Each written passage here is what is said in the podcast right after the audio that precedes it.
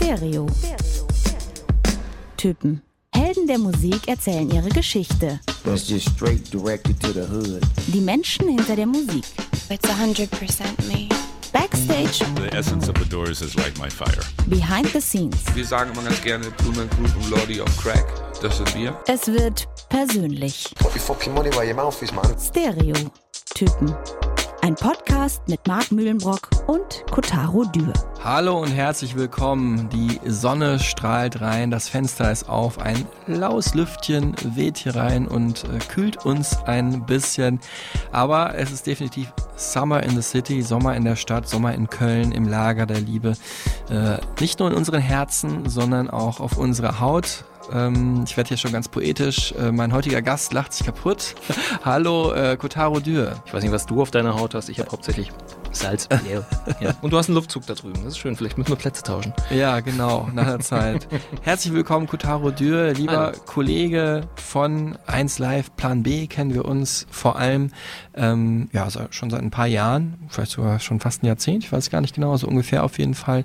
Und ähm, heute hier zu Gast, um mit mir über Elton John äh, zu sprechen. Warum ausgerechnet du hier bist, das werden wir gleich noch besprechen. Jetzt wollen wir aber erstmal hören, äh, was du eigentlich so machst an Sachen, außer äh, für 1 Live moderieren. Ne? Richtig, das, das mache ich nach wie vor. Kennengelernt haben wir uns, als ich 1 Live Plan B moderiert habe äh, und wir gemeinsam im Studio standen und äh, Wonderwall geschrien haben. Ich glaube, das war der Moment, an dem wir beide gemerkt haben, wir können ganz gut Da miteinander. ist was. Ja, also das ist sehr dunkel. Ich habe noch ein Video davon. Also Druckmittel bestehen. ähm, sonst bin ich äh, freier Musikjournalist, gehe gerne auf Festivals, berichte von dort, wie jetzt in der Tage wieder beim Roskilde Festival Ach, in. Dänemark.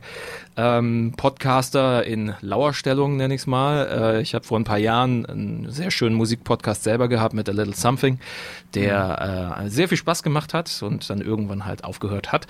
Mm, Ich bin daneben auch noch Reporter und Online-Redakteur für äh, SWR 1 im Süden. Ähm, hin und wieder bezahlt mich auch wer einfach nur für meine Stimme, was ganz schön ist.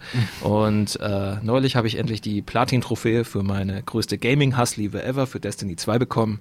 Ähm, und da habe ich wieder gemerkt, dass ich auch viel zu viel Zeit damit verbringe. Also ich bin nicht nur mit Musik sehr groß, drin, sondern auch ein passionierter Gamer. Ja, äh, das unterscheidet uns auf jeden Fall. äh, ich kann auf jeden Fall noch FIFA-Soccer ganz gut spielen. Das ist doch immerhin Die äh, Tastenkombination habe ich bis ewig, glaube ich, in meinen Fingern drin. Ansonsten war es das aber auch Da schon. kannst du mehr als ich, weil FIFA habe ich immer so, ne. Okay. ähm, ja, jetzt habe ich mir hier noch so ein paar Fragezeichen, wie ich es nenne, überlegt. Die drei Fragezeichen, um Wow. genau zu sein, ähm, wo ich den jeweiligen Gast, den ich begrüße, so ein bisschen musikalisch verorte. Das heißt, ich weiß natürlich schon ungefähr, was du so hörst und weiß, wofür du stehst musikalisch. Aber unsere lieben Hörerinnen und Hörer wissen das natürlich noch nicht. Und deswegen gibt's hier diese drei Fragen von mir an dich, Kotaro Dürr. Und die erste lautet, oh, die finde ich gut. Welches Lied hast du bisher am allerhäufigsten gehört? Ähm, das ist, meine ich, Easy Lover von Philip Bailey und äh, Phil Collins. Ah, Ja. geil. Das liegt aber zu größten Teilen daran, dass ich den mal mit Freunden für ein Insta-Video gecovert habe und mir die Basslinie draufpacken musste. Deswegen ist der einfach an der Liste ganz weit oben. Ähm, auch ein Bassist in Lauerstellung, also. Bassist in Lauerstellung, definitiv. Ich liebe dieses Instrument. Das ist das wichtigste Instrument ever. Ja, Einfach, zack, jede, der, der Bass kann eine Stimmung eines Songs klar. komplett ändern. Ich bleibe dabei. Nein, ähm, aktuellerweise ist es Face to Face von Daft Punk tatsächlich. Ich, ich fall gerne in so Rabbit Holes und Daft Punk Face to Face ist der Song vom Album Discovery von 2001, der ich glaube aus 16 oder 17, vielleicht sogar 20 Einzelquellen besteht. Vollkommen irre. Ich lieb's. Okay. Ja, Easy Lover natürlich auch zu später Berühmtheit nochmal gekommen durch Ted Lasso. Serie auf Apple. Das ist ja auch sein Lieblingslied, wo er jeden Morgen praktisch zu aufsteht oder was er jeden Morgen hört, bevor Das er habe ich total vergessen, ja? bevor er aus der Wohnung geht, um sich richtig zu motivieren. ja, geiler Song auf jeden Fall. Ähm, okay, Frage Nummer zwei. Welche Musik lief bei euch zu Hause in deinen Kindheitstagen? Äh, zu Hause ist relativ simpel. Meine Eltern sind beide mit äh, klassischer Musik äh, nicht groß, nicht nur groß geworden, sondern das war einfach ihr Job. Sind beide Profisänger gewesen. Mein Vater war in der Staatsoper Stuttgart engagiert. Deswegen war Klassik eigentlich so das, was die ganze Zeit lief. Und was mich auch größtenteils gegenüber Klassik abgehärtet hat. Ich sehe den Werk darin, ich sehe die Schönheit darin. Ich finde nur wenig davon berührt mich. Und ich habe mein musikalisches Ding selber gefunden und zusammengestückelt ähm, und bin da nach wie vor ganz froh drum. Ja, genau. Hast ja auch echt coole Sachen. Du bist ja heute eher so im äh, der Rockmusik, Gitarrenmusik. Ne? Du hast, das haben wir gerade nicht erwähnt, du hast auch äh, ganz beliebte 1 Live-Sendung, ähm, die Rock Session moderiert eine Zeit. Ja, lang. richtig. Wir hatten 25 Folgen von der 1 Live Rock Session, die ähm, einfach eine zweistündige Rockshow ist und vielleicht irgendwann noch wieder sein wird, wer weiß. Ähm, aber die 25 Folgen stehen und da aktuelle Rockmusik abzubilden, war für mich so ein Zurückkommen, weil ich mit der Mucke einfach groß geworden bin. Mit Bands wie, keine Ahnung, lass es Green Day sein, lass es äh, System of a Down sein. Das war so ab der Mittelstufe der Kram, der mich gepackt hat. Von dem ich dann wusste, ja, das will ich. Das will ich live erleben. Ich will Leute mit, äh, äh, ich will Leute mit Instrumenten auf der Bühne sehen. Und genau der Stuff, äh, den durfte ich dann wieder präsentieren und, und mich wieder neu reingrooven in aktuelle Releases und in KünstlerInnen und in Bands, die jetzt gerade raufkommen und mit dem alten Krams, der vollkommen in die Jahre gekommen zu sein scheint, einfach was Neues, Spannendes anstellen. Und dementsprechend, ja, gute Sendung, kann man auch nach wie vor auf 1live.de nachhören. Sehr geil. Dritte Frage, ähm, wer ist dein größter fiktionaler Held? Aktuell ist es ein Wrestler, dem, der, der niemandem was sagen wird, der, der diesen Podcast hört, wette ich einfach. Sein äh, Künstlername ist Dolph Ziggler. Der Typ ist athletisch, er ist ein Entertainer und das Beste, was er kann, so zu tun, als hätte ihn der Schlag getroffen. Der verkauft die Aktionen seiner Gegner so überzeugend, der fällt viel zu gut. Und das ist so ein bisschen sein Problem, weil deswegen verliert er auch alle Matches, weil man ganz genau weiß, wenn Dolph Ziggler ins, irgendwie auch nur ansatzweise gestriffen wird am Kinn, dann macht er einen Doppelsalto und bleibt mit dem Gesicht auf der Matte liegen. Ähm, ich hoffe, dass er irgendwann doch noch eine Chance auf den Titel bekommt. Wäre also ein guter Fußballspieler, auch wegen Schwalben und so. Definitiv, ja. Er wird sich nur nicht rollen, er wird einfach nur liegen bleiben.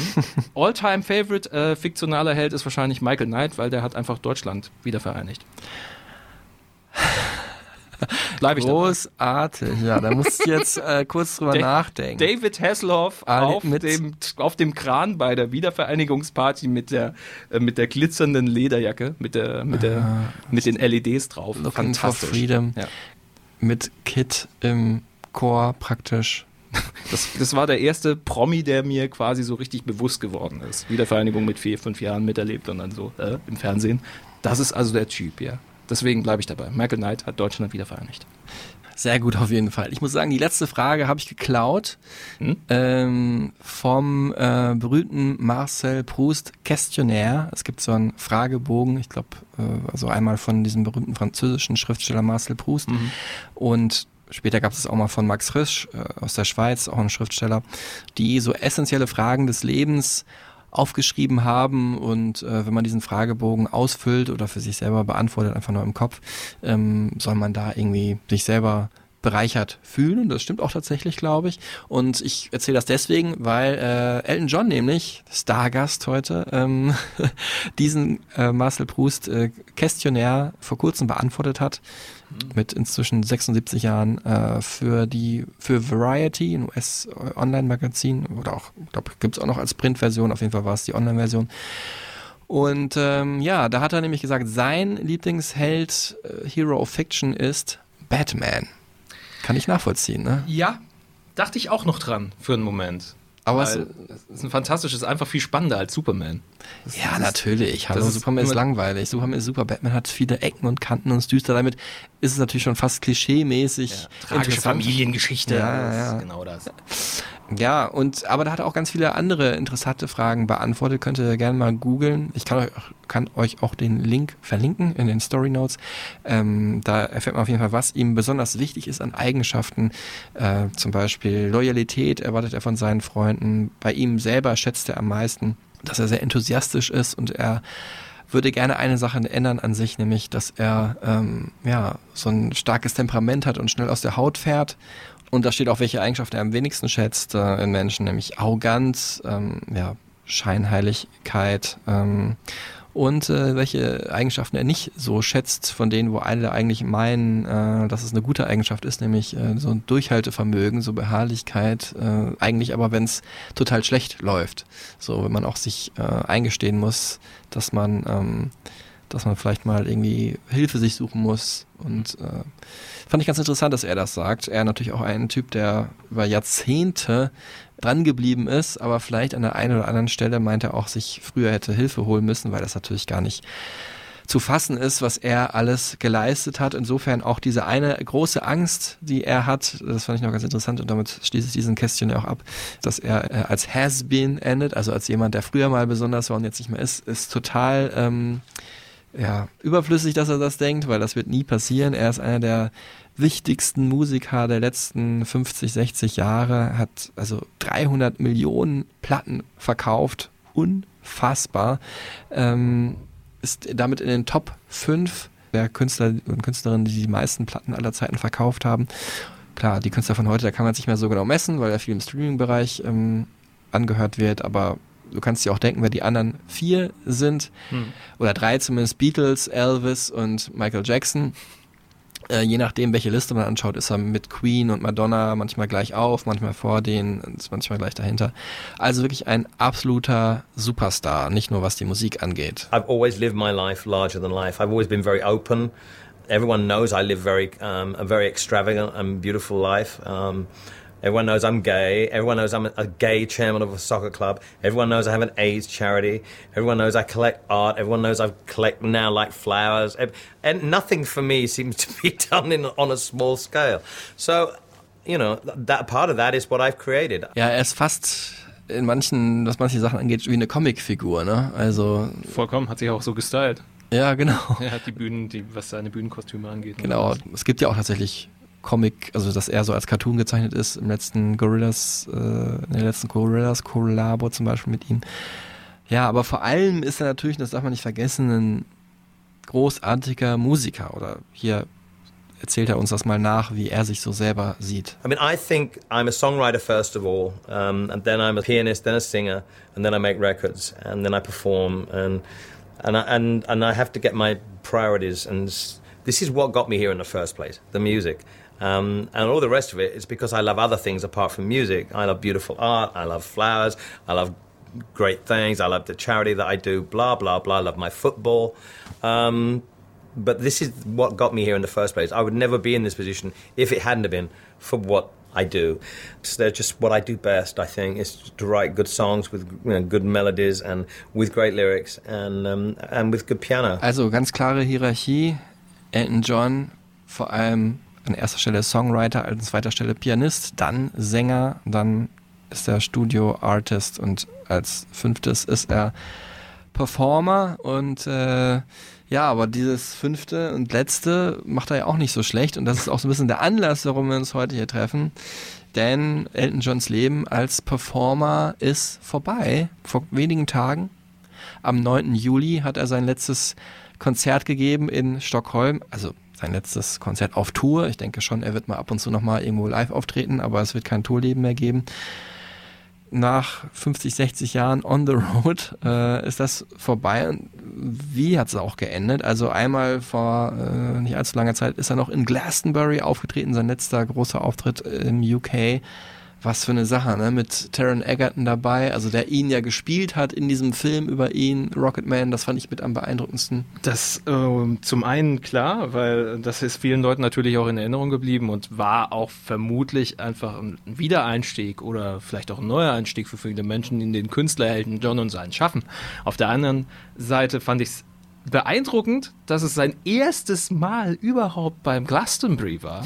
Ich meine, Glastonbury ist halt, wenn das britische Festival eigentlich. Es ist eigentlich mit das europäische Festival, das größte, das, ja. Ja, definitiv. Und zu, mitzubekommen, dass ein Superstar, so ein, einer dieser absolut dieser absoluten Legenden einfach noch nie beim größten Festival gespielt hat, was es so gibt, hat mich dann da doch so ein bisschen verblüfft auf einer Stelle. Aber sie haben es dann halt auch richtig gemacht, ne? Klar, Taron Egerton vom Film war dabei. Dann hat er mit äh, Tiny Dancer zusammen mit Brandon Flowers von den Killers gesungen, was von der Stimme her total passt. Okay. Ähm, Rina Sawayama hat da auch noch irgendwie mit am Start. Also lauter Gaststars mit am Start gewesen, die teilweise auch ein, vielleicht nicht sein Level haben, aber auch schon etabliert sind oder wie eine Rina Sawayama halt gerade eben erst so richtig am Großwerden Mhm. ist. Ähm, und da, hat einfach eine Rolle gespielt, was ihn jetzt ausmacht, Mhm. so als den gestandenen Superstar der letzten 50 Jahre. Ähm, auch der George Michael Shoutout zum 60. Geburtstag von, von George Michael. Das Was war- auch für ein Zufall, krass. ne? dass das Ja. an dem Abend halt der 60. Geburtstag von George Michael gewesen wäre. Einer der, also wie, wie Elton John in dem Abend selber gesagt hat, einer der größten britischen Musiker Ja. aller Zeiten. Äh, wir haben auch eine Folge zu ihm gemacht, Verweis auf irgendwas mit 14 oder 15, Hm. glaube ich. Könnt ihr euch auch nochmal anhören. Und natürlich deren gemeinsamer Song Don't Let the Sun Go Down on Me. Ein Riesenhit in den 90ern.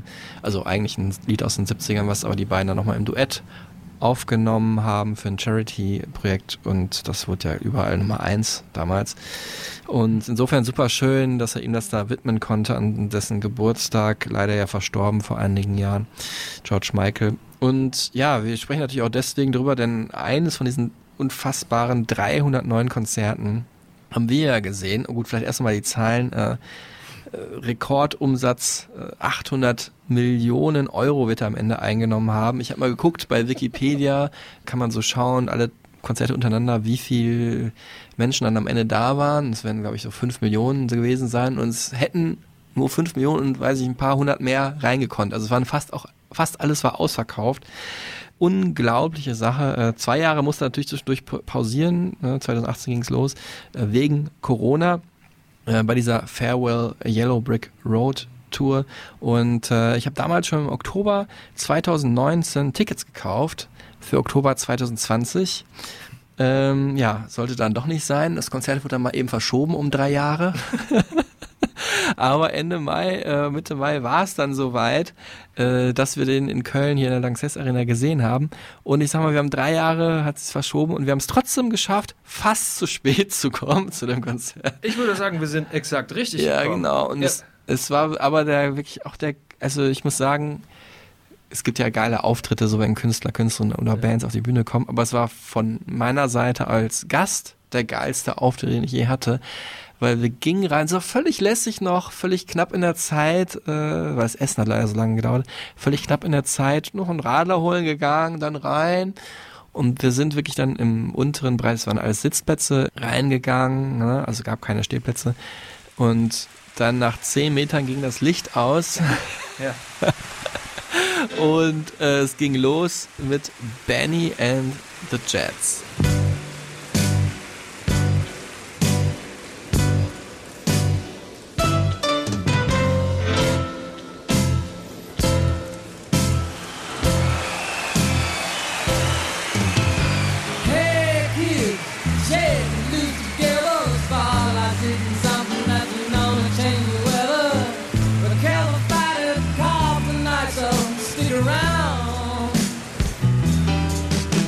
Und ich kann sagen, es gibt kaum ein geileres Lied, um auf das man so selber laufen kann. So mit jedem äh, Piano-Akkord so ein Schritt weiter, ein Schritt weiter. Und man guckt so nach links, dann kommen die Bands so langsam auf die Bühne. Das Lied ist vielleicht dem einen oder anderen jüngeren Fan auch äh, bekannt. Dadurch, dass es ganz prominent gesampelt wurde von Frank Ocean in ähm, Super Rich Kids. Ja, also was ein Song. Also es war eigentlich unser Auftritt, muss man sagen. Ja, bist du so gelaufen? Ja, Äh, ich habe es nicht mehr mitbekommen. Ähm, ich war einfach nur so, holy, das Ding geht schon los, das Licht geht aus. Es war fast wie so in einem Film. Ne? Du bist Ja. auf einem Konzert und dann geht das Licht aus und du setzt dich gerade frisch hin. So. Das, ähm, das war ein Erlebnis. Ja. Vor allem, wie, wie, wie reduziert Benny and the Jets ja auch schon ist. Und was für eine Coolness da einfach so mit drin ist. Mhm. Ja. Das ist dann einfach so, zack, der Papa ist, ist im Haus, los geht's. ist ein Song vom Album äh, Goodbye Yellow Brick Road auch. Äh, damit hat er das Konzert eröffnet und auch mit dem Titeltrack ähm, hat er das Konzert beschlossen. Goodbye Yellow Brick Road. Denn das war ja Motto der Tour. gut, hier ist jetzt Farewell, Yellow Brick Road. Aber ähm, es geht natürlich darum, dass man äh, eine, ist eine Anlehnung an den Zauberer von Oz. Die Yellow Brick Road ist äh, die Straße, die ähm, Dorothy betritt, um ins Fantasiereich Oz einzutreten.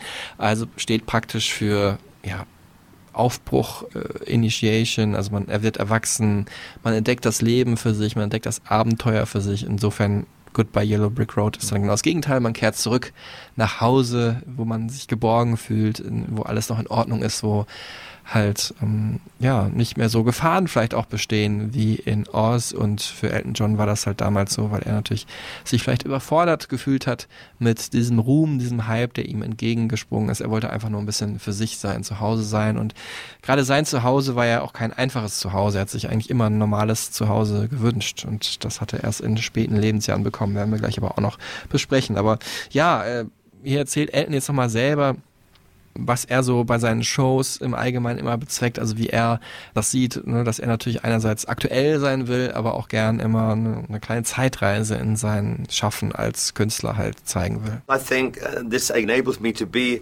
a little reflective. Um, uh, and I'm not one for looking back very often, and I don't talk about the past.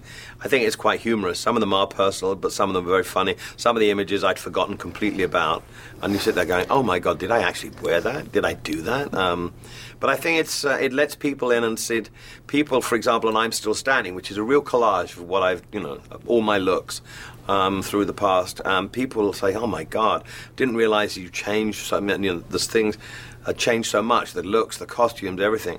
Well, I've had a long career, and so you know, there's going to be a lot of changes, but you don't until you see them put in a montage like that. You don't realize what you've actually done. Bevor wir drüber sprechen, hören wir jetzt hier nochmal kurz den Track, den er gerade erwähnt hat, I'm Still Standing. Im Film auch super geil, dass das ja erst so als Piano-Ding losgeht und überlegt so, was kann man dazu singen. Das ist ja ein total selbstreferenzieller Song, ne? Also überhaupt äh, gibt's viele Songs, die sich ja mit seiner, seiner ähm, Karriere als Musiker befassen oder wie man sich als Musiker fühlt oder Songs über Musik gibt's auch relativ viele bei Elton John, Meta-Songs.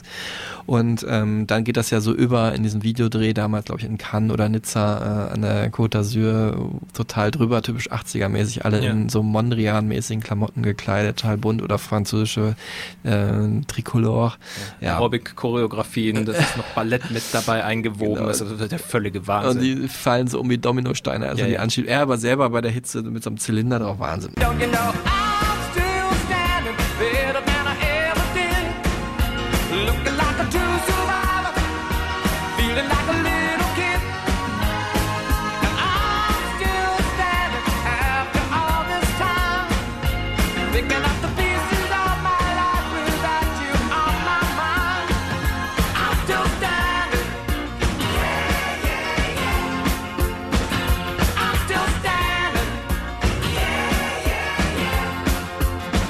Ja, es war im Konzert ja wirklich Wahnsinn, wie in schnellen Schnitten da halt dargestellt wurde, was Elton alles so mal getragen hat, angehabt hat, ne? Also von, Ja. äh, also die ganzen Klamotten aus den 70er Jahren, bunt und flimmernd und leuchtend, über seine Anzüge aus den 80er Jahren, ähm, die 90er Jahren so ein bisschen reduzierter und wem er alles die Hand gegeben hat. Also wirklich so eine Zeitreise, das, die das ganze Konzert eh schon war, dann auch nochmal in einem Song. Und ähm, meine Lieblingsoutfits habe ich jetzt hier mal aufgeschrieben. Äh, Ich habe jetzt mal eine kleine Top 5 gemacht.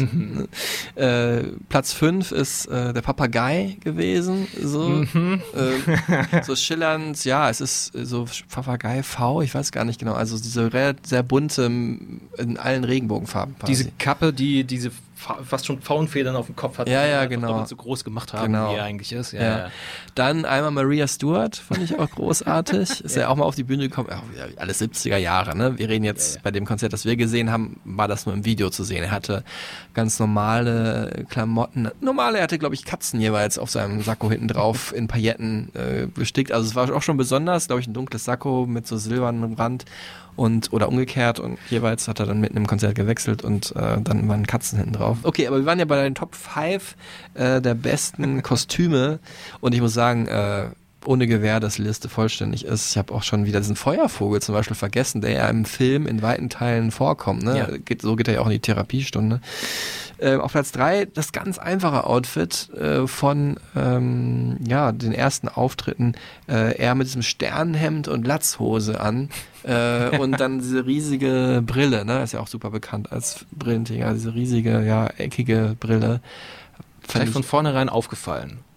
Das ja, ist und so da, ab, ab da, ne? Ab da, also hat er, die haben mir ja gesagt, ähm, du bist ja ein sehr guter Musiker, aber du musst ein bisschen mehr auffallen. Ne? Du sitzt jetzt hinter, hin- schon hinterm Klavier.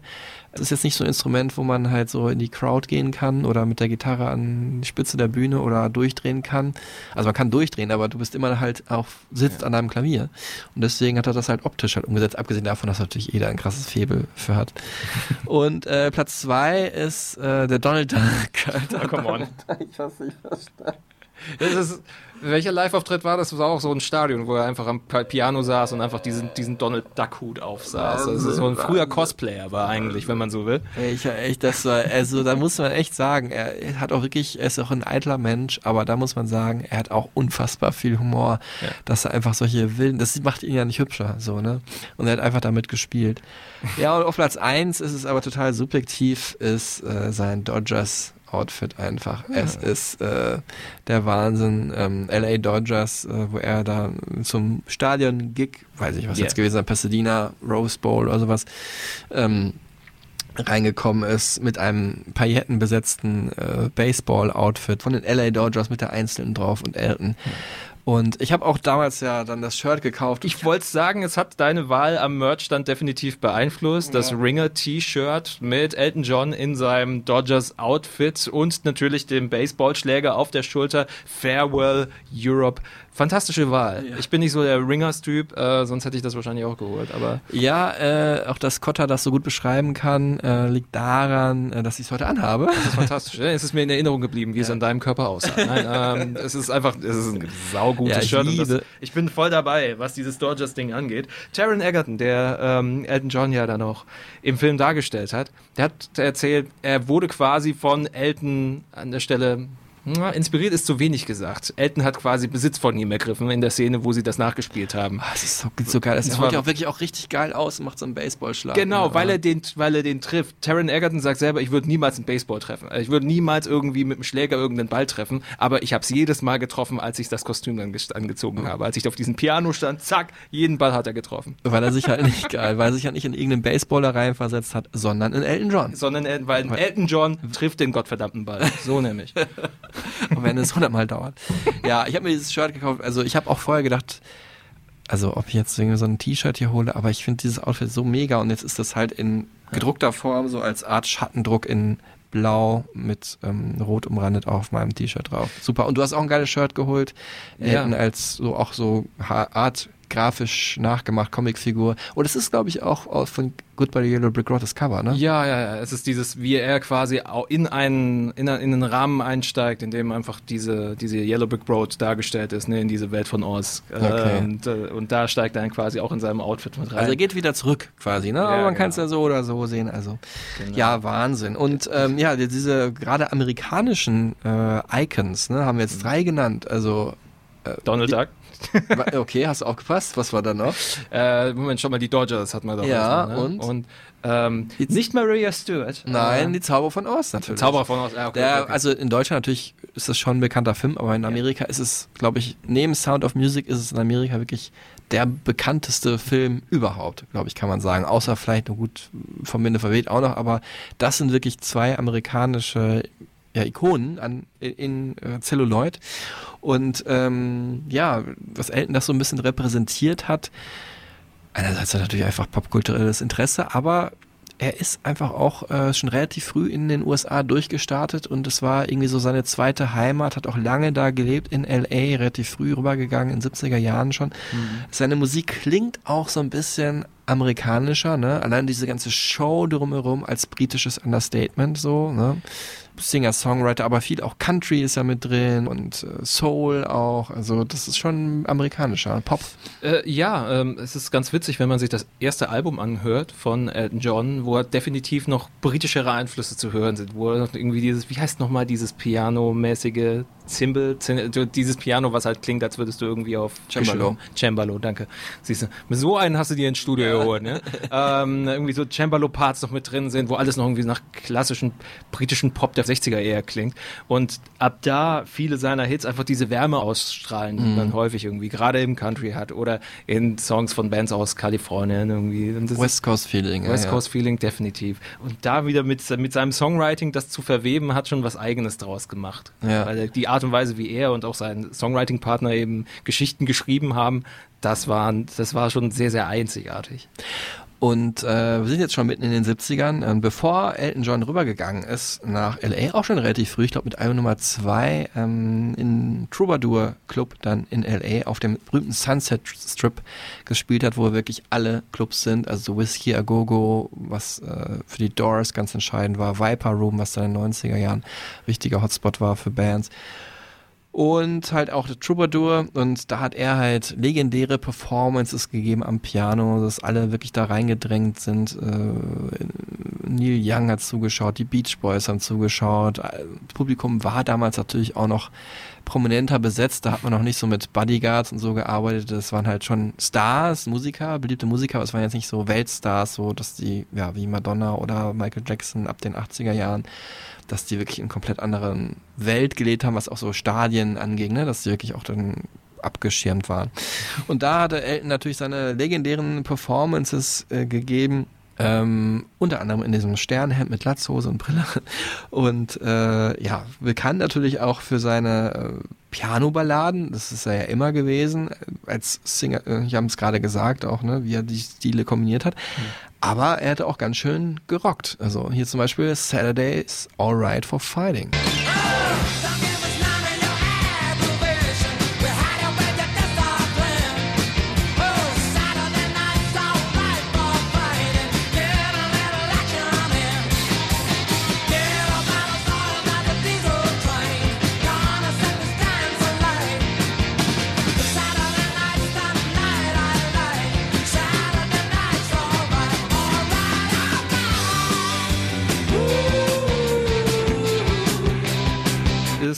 Auch seine Selbstsicht äh, gewesen. Oder ist seine Selbstsicht. Er ist ein Rock'n'Roller. Und äh, die Balladen, klar, schön. Aber genau das war auch mein Eindruck beim Konzert. Der Typ, wie er durchgehalten hat. Elton John, ich wette, der hat einfach keinerlei Schweißporen. Also muss er halt vielleicht trinken mehr. Aber äh, nein, wie der einfach so in dem Alter, was er dann auch hatte, wo wir ihn gesehen haben, äh, wie der einfach eine zweieinhalbstündige Show durchgezogen hat. Ähm, achtminütige Versionen seiner Songs einfach durchgepowert hat, mit, im wahnsinnigen Zusammenspiel mit teils jahrzehntelangen Weggefährten wie seinem äh, Schlagzeuger Nigel Olsen, wie viel, wie viel Perfektion da einfach auf dieser Bühne war. Und trotzdem am Ende man gemerkt hat, ja, das geht ihm halt auch schon irgendwie hart auf die Pumpe. Jedes Mal den, den äh, Ka- Klavierkasten irgendwie zerdeppert, fast halber äh, nach jedem Song. Und dann stand er irgendwann wirklich am Piano und musste erstmal ein paar Mal schnaufen.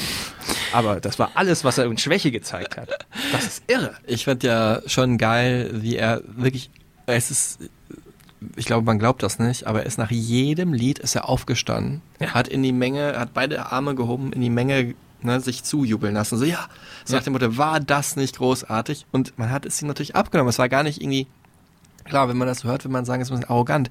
Aber es wirkte nicht arrogant. Es war einfach so, Leute, wir ja. feiern hier alle zusammen. War das nicht wieder ein geiler Party-Song? Und es ist natürlich ein Hit gewesen, egal welches Lied er gespielt hat. Und es war ja so eine Mischung aus, ja, es war schon immer, immer fast abwechselnd, Ballade und schnellerer Song. Und das, was wir, gerade gehört haben, und Crocodile Rock, I'm Still Standing, haben wir vorhin auch schon gehört, das war halt das Ende des regulären Sets. Und da kam wirklich so Knall auf Fall die Rock-Sachen nacheinander und das fand ich mit am geilsten. Also das ist Ja. wirklich so, wie es abging, Leute mitgetanzt haben. Und auch gesungen. Ich meine, Ja. Crocodile Rock. Also, das ist ja genau dieses Ding, wenn du eine vollgepackte Lanxess Arena hast in Ja. Köln, die einfach dieses ganze Ding mitsingt, dann ist es vollkommen richtig, vorne zu stehen, die Arme auszubreiten, Leute zu fragen, wer ist hier der Chef? du bist der Chef. ja. So hat sich das angefühlt. Er ist auf jeden Fall der Chef und wir waren ja in den 70er Jahren hängen geblieben. Ähm, 31 Alben hat er insgesamt veröffentlicht, den Großteil davon hat wirklich in den 70ern und 80ern. Es ist völlig klar, dass wir hier nicht alles einzeln abarbeiten können. Wir wollen uns mehr äh, den Vibe, den Elton John ausgestrahlt hat in seiner Karriere widmen. Und Sie hören ihn aber selber nochmal dazu, wie er einige dieser Alben Revue passieren lässt aus dieser Zeit. What I did in the first place was make, in, in the early 1970s, 17 albums in five or six years, and, and all of really good quality albums. I mean, when you go back to Tumbleweed and, and to Madman and you hear the piano playing, it's very classical, it's very country, it's very funky, it's all a mixture of those things. Er hat da gerade zwei seiner wichtigsten Alben aus den 70ern zitiert. Eins hatten wir vorher schon genannt, Goodbye Yellow Brick Road. Und ähm, dann hat er eben gerade noch erwähnt, Tumbleweed Connection und Madman Across the Water. Und daraus hören wir jetzt einen seiner schönsten und wichtigsten Songs, einen seiner ersten Hits, vor allem Tiny Dancer.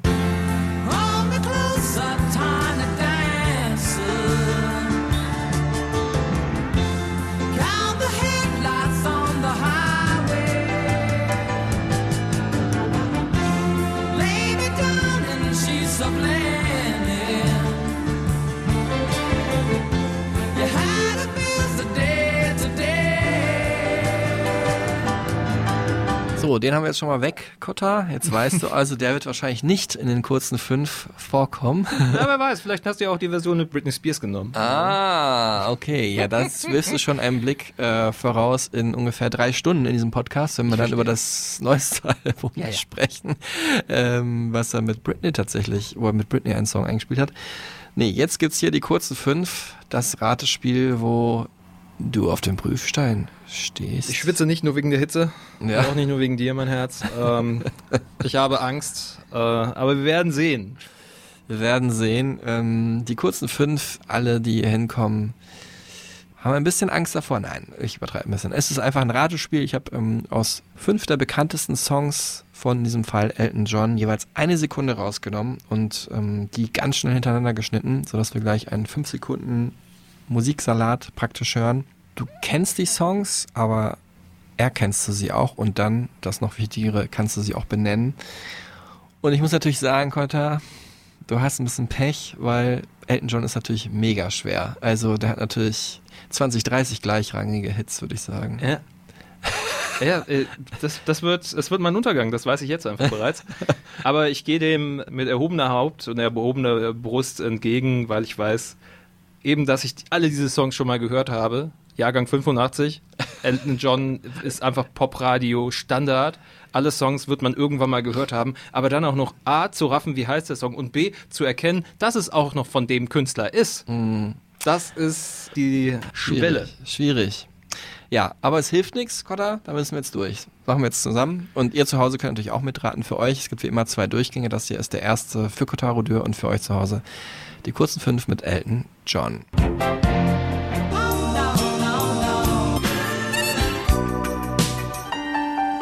Ähm, auf jeden Fall habe ich drei.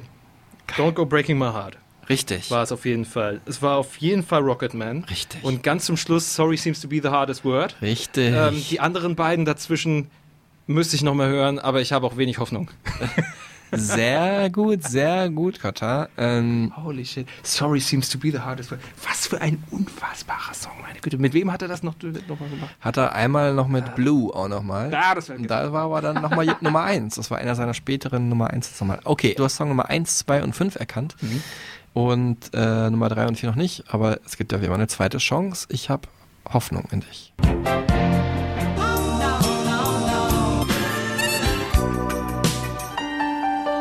Ich habe keine Ahnung.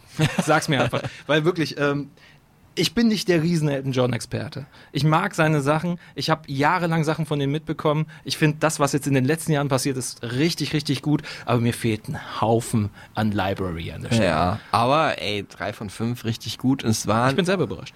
es waren äh, auch ja, Songs, auf die man kommen kann, aber es sind natürlich jetzt auch keine Überhits gewesen. Also ich sag's auch mal im Einzelnen. Das waren also Don't Go Breaking My Heart aus dem Jahr 76, Elton Johns Duett mit Kiki D von keinem Album, einfach nur ein Single-Song, sein Versuch so ein bisschen in die Disco-Welt reinzugrooven. Mit dem Song hat's ganz gut gepasst, danach nicht mehr so. Dann natürlich legendär. Der Titelsong der Biografie über ihn des Biopics Rocket Man, aber natürlich eigentlich schon ein Lied aus dem Jahr 72. Honky Chateau hieß das Album. Ja, praktisch Elton Johns Antwort auf Space Oddity von äh, David Bowie. Ähm, der andere große Space-Song aus der Ära, kann man sagen, wo wir das erste Mal auf dem Mond gelandet sind. Dann einer meiner Favoriten, allerdings ist es auch ein Hit, von daher Berechtigung, dass es hier dabei ist. I guess that's why they call it the blues. Mhm. Super schönes Lied. Äh, und ich habe extra den äh, Mundharmonika-Part genommen, weil der auch einigermaßen prägnant ist und weil die gespielt wird von Stevie Wonder. Nicer Side-Fact sozusagen für euch. Vom Album Too Low for Zero, wo auch I'm Still Standing drauf ist, eines seiner wichtigsten Alben aus den 80ern. Dann, speaking of 80er, der war schwer. Nikita Hm. war so ein Hit damals, ein mega Radio-Hit äh, mit eins der ersten Lieder, was ich von ihm kennengelernt habe. 85 war das Album Ice on Fire, wo er das schöne russische Model besingt, das aber ihn gar nicht wahrnimmt und ihn nicht liebt. Ja, aber clever damals in der Zeit des Kalten Krieges ein Lied Nikita zu nennen. Er hätte es ja auch irgendwie Stimmt. nach einem englischen Namen nennen können. Also hat es natürlich viel mehr ja, Wiedererkennungswert, es bleibt mehr im Ohr und es war irgendwie auch eine schöne Botschaft. Und dann hast du erkannt an fünfter Stelle Sorry Seems to Be the Hardest Word, was sich so ein bisschen angehört hat wie Earth Song von Michael Jackson Ja. und sich dann später anhört wie ähm, Everybody's Gotta Learn Sometimes von den Corgis, auch mal gecovert von Beck, äh, ist ein Song gewesen von Elton John ursprünglich, ähm, wobei ich nicht sagen will, dass die anderen den abgeguckt haben, aus dem Jahr 76 vom Album Blue Moves und hier hören wir alle fünf nochmal hintereinander in den mittellangen fünf. Nobody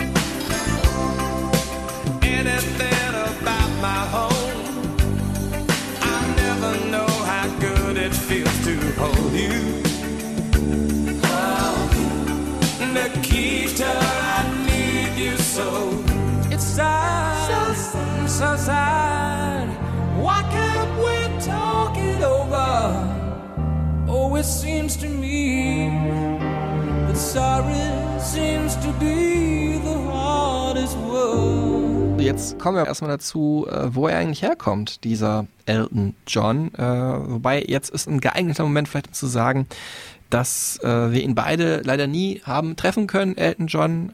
Äh, das hat aber damals mein Kollege Ralf machen können und äh, das Interview, was wir heute hier benutzen, hat er uns freundlicherweise zur Verfügung gestellt. Ist aus dem Jahr 2001 und äh, ich, die Geschichte, also ich, da war ich auch noch nicht in der Firma, aber die mir Ralf dann im Nachhinein erzählt hat, ist auf jeden Fall, dass er den besucht hat auf seinem Anwesen und dann das Interview stattfand, wo Ralf dann in so einen Raum geführt wurde, wo lauter Bilder oder Skulpturen waren, wo nur Penisse zu sehen waren oder Fotos. Because, ja, weil natürlich.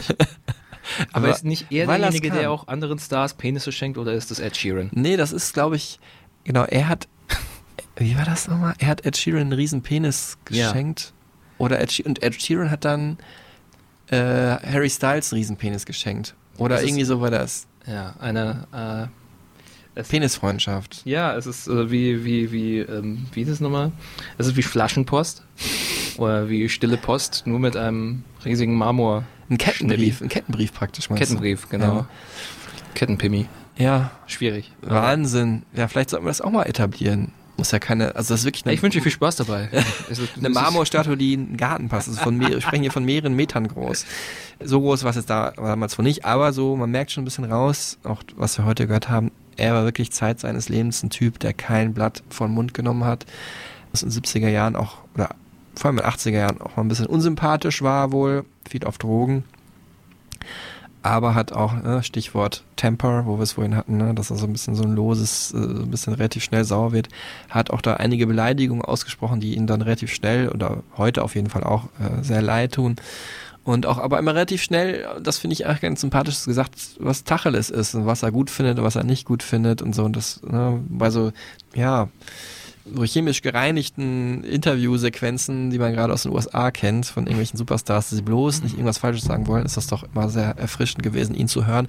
Auch, und das wollte ich noch dazu sagen, wenn ich jetzt auch Zeit seines Lebens, Zeit meines Lebens nicht der allergrößte Elton John Fan war, aber er ist natürlich, also ziehe den Hut und Hut, Hüte waren ja auch mal eine wichtige Sache in seinem Leben, vor diesem großartigen Musiker und das hat man gerade nochmal bei dieser Live-Show sehen können und was der alles für Songs geschrieben hat, ist einfach abgefahren. Ja, bei dieser Live-Show ist auch alles gut gelaufen. Es gab keinerlei technische Probleme. Es gibt ja auch äh, kleine Videoschnipsel, die auf Insta rumgeteilt wurden, wie Elton John komplett einfach komplett durchdreht, weil irgendwas nicht geklappt hat auf der Bühne und dann fast schon eine Kündigung live auf der Bühne ausspricht, Richtung irgendeines Technikers, der irgendwas vergessen hat. Also ein bisschen dieses Temperament ist noch da. bisschen viel, je nachdem, was schief läuft. Aber ähm, nee, das ist. Geboren ist er am 25. März 1947 als Reginald Kenneth Dwight im Großraum London ja, mit seinen Eltern sehr schwierige Beziehungen. Vater Soldat, also ständig ähm, unterwegs. So gut, da kann er jetzt nichts für. Aber wenn er dann zu Hause war, hat er auch wirklich äh, nicht besonders Interesse an seinem äh, Sohn gezeigt. Ähm, seine Mutter Sheila, ja, hat natürlich mit dem Sohn zusammen gelebt, aber auch nicht unbedingt so viel Zeit mit dem verbracht. Lieber ja, vielleicht ausgewesen oder andere Typen dann getroffen. Ähm, sodass die stärkste Bezugsperson, die er eigentlich zu Hause hatte, immer seine Großmutter war, Ivy, und die hat ihm auch dann also zum Klavierspielen gebracht, ne, dass er wirklich schon von Anfang an wohl äh, Sachen nachspielen konnte, die er im Radio gehört hat. Also man spricht da immer von so einer Art absoluten Gehör oder so, ne, heißt glaube ich technisch ist noch heißt es noch ein bisschen anders, Mhm. aber sowas ungefähr.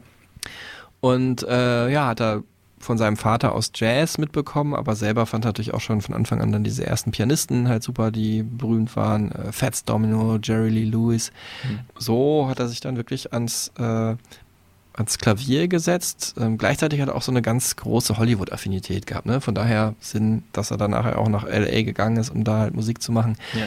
Die großen Schauspieler, Schauspielerinnen, ne? ähm, Marilyn Monroe, werden wir nachher noch drüber sprechen, spielt natürlich eine Rolle auch in seinen Song, ähm, aber Mae West und so und die großen Filme vom Winde verweht, also wirklich die Schinken, die Klassiker, Ja. das waren die Sachen, die er toll fand, auch nicht zuletzt wegen der Kostüme wahrscheinlich, die ja dann nachher auf ihn abgefärbt sind. Dann hat er, weil er so gut war, ein Stipendium bekommen, schon in jungen Jahren, also äh, mit elf schon äh, und hat dann wirklich da Unterricht in klassischer Musik bekommen und hat dann halt als Nebenjob in der Band sich ein bisschen Geld dazu verdienen im Pub gespielt und ähm, hat da schon eigentlich relativ früh gelernt, wirklich, wie man äh, sein Publikum unterhält, auch wenn er ja nur hinterm Klavier sitzt. I used to hate it that I was stuck at the piano. I thought, I wish I could be a singer who can move around the stage. And that's why I used to jump on the piano and be very, very aggressive when I played.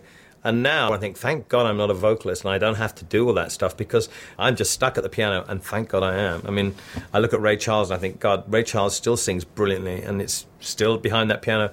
That's where I want to be. And for years, I didn't want to be stuck behind the piano. But thank God for that nine foot piece of wood because it means that I don't have to do all that exhibitionist and stuff. Ja, dann haben wir es gerade gehört, diese Sprünge, das ist natürlich auch wirklich Wahnsinn. Das- Also das nochmal sich anzuschauen, wie er da, heute schafft das nicht mehr so, aber dann praktisch hochgesprungen ist mit den Füßen hinten, dass er praktisch so quer in der Luft stand und die Hände sind aber immer noch am Klavier.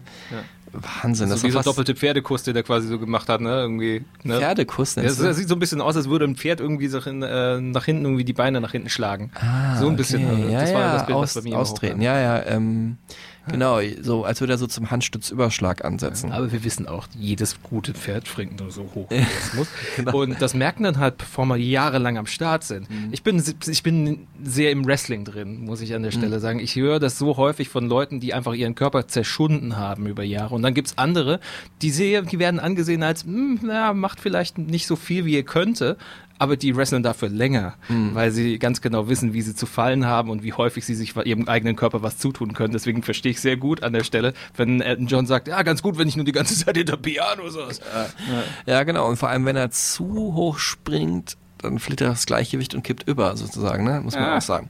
Naja, auf jeden Fall hat er das gut gemacht. Er war dann, äh, wurde dann gefragt, Teil einer Band zu sein für Soul-Künstler aus den USA, die ähm, ja eine Backing-Band halt brauchten und durch England getourt sind. Und ähm, da hat er auch dann seinen Namen her. Also der Saxophonist dieser Backing-Band hieß Elton Dean und da hat er sich das Elton halt entlehnt. Ja, und dann das Internet sagt, den Namen John hat er ähm, von halt diesem Sänger John Baldry genommen. Äh, der Film sagt, das hat er von John Lennon genommen, relativ spontan. Diese heiligen Szene mit dem Bild und alles. Ja, naja. ist natürlich auch ganz äh, charmanter gelöst, so wie es ihm da spontan einfällt. Ich glaube, so spontan ist es ihm dann doch nicht eingefallen, aber von wem er das John hat, weiß ich nicht genau. Ich kann nur sagen, er steht, ich habe hier mal zusammengetragen, steht für mich auf einer Liste, heute mache ich irgendwie nur Listen, ich weiß auch nicht wieso, der Top äh, vier in diesem Falle schlimmsten Künstlernamen aller Zeiten. Ich meine, wieso nennst du dich Elton John, Alter? Nee, ehrlich. Also wirklich nicht. Du kannst so geile Namen erfinden. David Bowie, weißt du? Also David Bowie ist cool, so, oder? Na gut, Mick Jagger heißt auch Mick Jagger, aber also Elton John ist kein cooler Name, sorry. Elton John hört halt so auf plötzlich, so zack, ne? Da ist nichts, was irgendwie klingen kann oder so, aber ich finde trotzdem zu dem Typen passt es. Weil Elton ist auch schon so ein Name, der auch eigentlich wenig Glamour versprüht an sich, finde ich. Ja, Und dann mit so, einem, mit so einem Männernamen englischer Wort aufzuhören, das ist fast schon, das ist, ich finde, das ist fast schon ein Gag an sich. Weil wie auffällig der Typ ist. Und dann hat er diesen Namen dazu. Ja, ich finde halt immer cool, wenn man so einen langen Vornamen hat, so Francesco John oder so, aber so Elton John ist dann halt zu kurz. Und es gibt auch so einen ganz bekannten Sketch mit ihm und Ron Atkinson, wo er halt interviewt wird und der fragt ihn halt immer, wieso hast du nicht John Elton genannt? Das macht doch viel mehr Sinn. oh Gott, ja. Aber bei Elton müssen wir natürlich eh heute auch viel an den äh, Stefan Raab Sidekick denken. Ich habe hier nochmal drei andere Künstlernamen, wo ich auch nicht verstanden habe, dass die Menschen sich so genannt haben. Äh, und zwar ganz bekannte Soul-Sängerin Wendy Renee. Äh, Schön, ich weiß mit nicht, was du hast. After Laughter Comes Tears. Sie hieß Mary Frierson und nennt sich dann Wendy Renee. Wendy Renee. Weiß nicht. Ist natürlich 70er Jahre gewesen, oder 60er Jahre, aber dann die englische Sängerin, heute ja, in so Indie-Pop-Kreisen noch bekannt, Alexandra Lila Jaconina Danton, nennt sich Shura. Der Name ist nicht schlecht, aber Mhm. Da lässt man auf jeden Fall einige Chancen liegen, würde ich sagen. Und dann gibt's eine US-Indie, ja, so Dream-Pop-Künstlerin mit japanischen Roots. Mini Trees heißt die. Und die heißt aber eigentlich Lexi Vega. Finde ich doch viel geiler. Lexi Vega, das ist ein guter Name und nennt sich Mini Trees. Ich weiß nicht, Leute. Hättet ihr mich mal lieber gefragt. Also marketingmäßig wäre da einiges mehr möglich gewesen. Mir hätte da auf mir fällt da äh, au- automatisch nur die Band Melt Banana ein. Ja. Ich fand irgendwas, der Name ist cool. Das ist auch eine, ich glaube, japanische äh, Noise-Punk-Band. Hm. Ich hänge mich immer an dem Namen auf. Ich komme gar nicht weiter, mich groß um die Musik zu kümmern, weil ich einfach denke, diese Band heißt Melt Banana.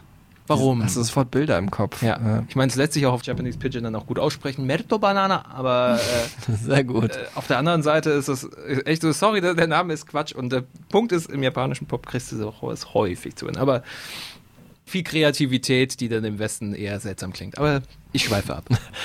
Wir schweifen weiter in die Denmark Street, ähm, ganz bekannte Straße im Westen von London, ähm, vor allem in den 70er Jahren, später noch zur Berühmtheit gekommen, weil da die Sex Pistols eingezogen sind in ein leerstehendes Haus, was ihm Malcolm McLaren gemietet hat.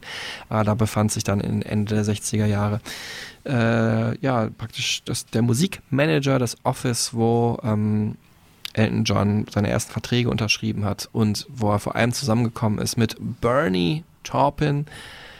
Elton-Fans, die hier mitmachen, werden wissen, wer das ist. Sonst, also er ist wahrscheinlich einer der mit der bekanntesten unbekannten Menschen, die es überhaupt gibt. Der Mann in der zweiten Reihe, der Songtexter nämlich von Elton John. Ähm, eine jahrzehntelange Freundschaft begleitet die beiden. Mit allen hat er irgendwie irgendwann mal gebrochen oder Streit gehabt, mit ihm nicht. Also auch ein bisschen Streit, aber nie so ganz schlimm, weil er einfach auch ein super lieber Typ sein muss. Und es ist ja schon recht ungewöhnlich, finde ich, ne, dass jemand ja, Dass sich so eine künstlerische Partnerschaft so lange hält, oder wie? Nee, dass, dass jemand Songtexte schreibt für jemanden, ne? Für einen Musiker, die schreiben ja oft, die wollen ja was ausdrücken, Mhm. ne?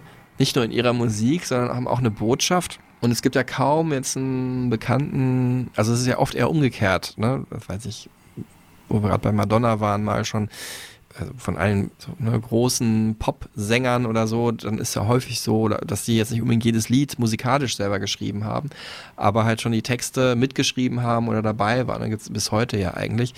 Und äh, aber umgekehrt, dass jemand, der so ein großer Musiker ist, dass der kaum einen eigenen Text mal geschrieben hat, ist schon ungewöhnlich. Ne?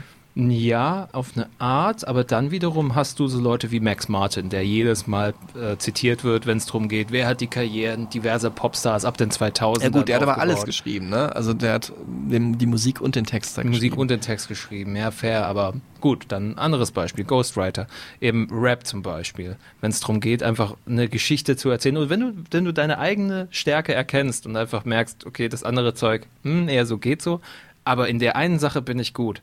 Da haben die beiden Glück gehabt, dass sie sich gefunden haben auf eine Art und Weise. Ja, dass so eine. Partnerschaft überhaupt entstehen konnte. Der eine liefert das, der andere liefert das. Ich bin darin gut, ich bin darin gut, let's go.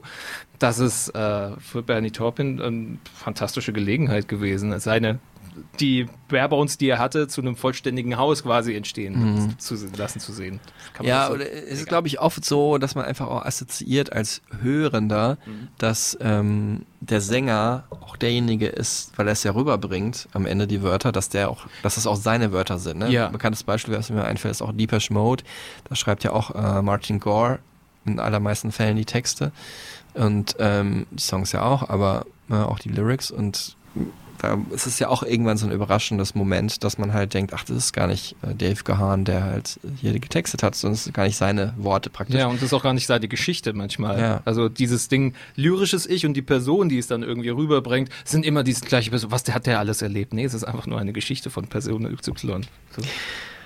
Die Geschichten von Bernie Taupin sind meistens ja, sehr simpel gehalten, also einfach, ohne das irgendwie despektierlich zu meinen. Klassisch, romantisch, direkt ins Herz, sehr elegant erzählt er auch und will möglichst viele Menschen ansprechen. The thing is with your song and all those classic Elton John songs is that yes, they're romantic, but also they people they identify with the lyrics um, because they're songs about everyday things. I mean, Bernie's lyrics, I chose the ones that I could identify with.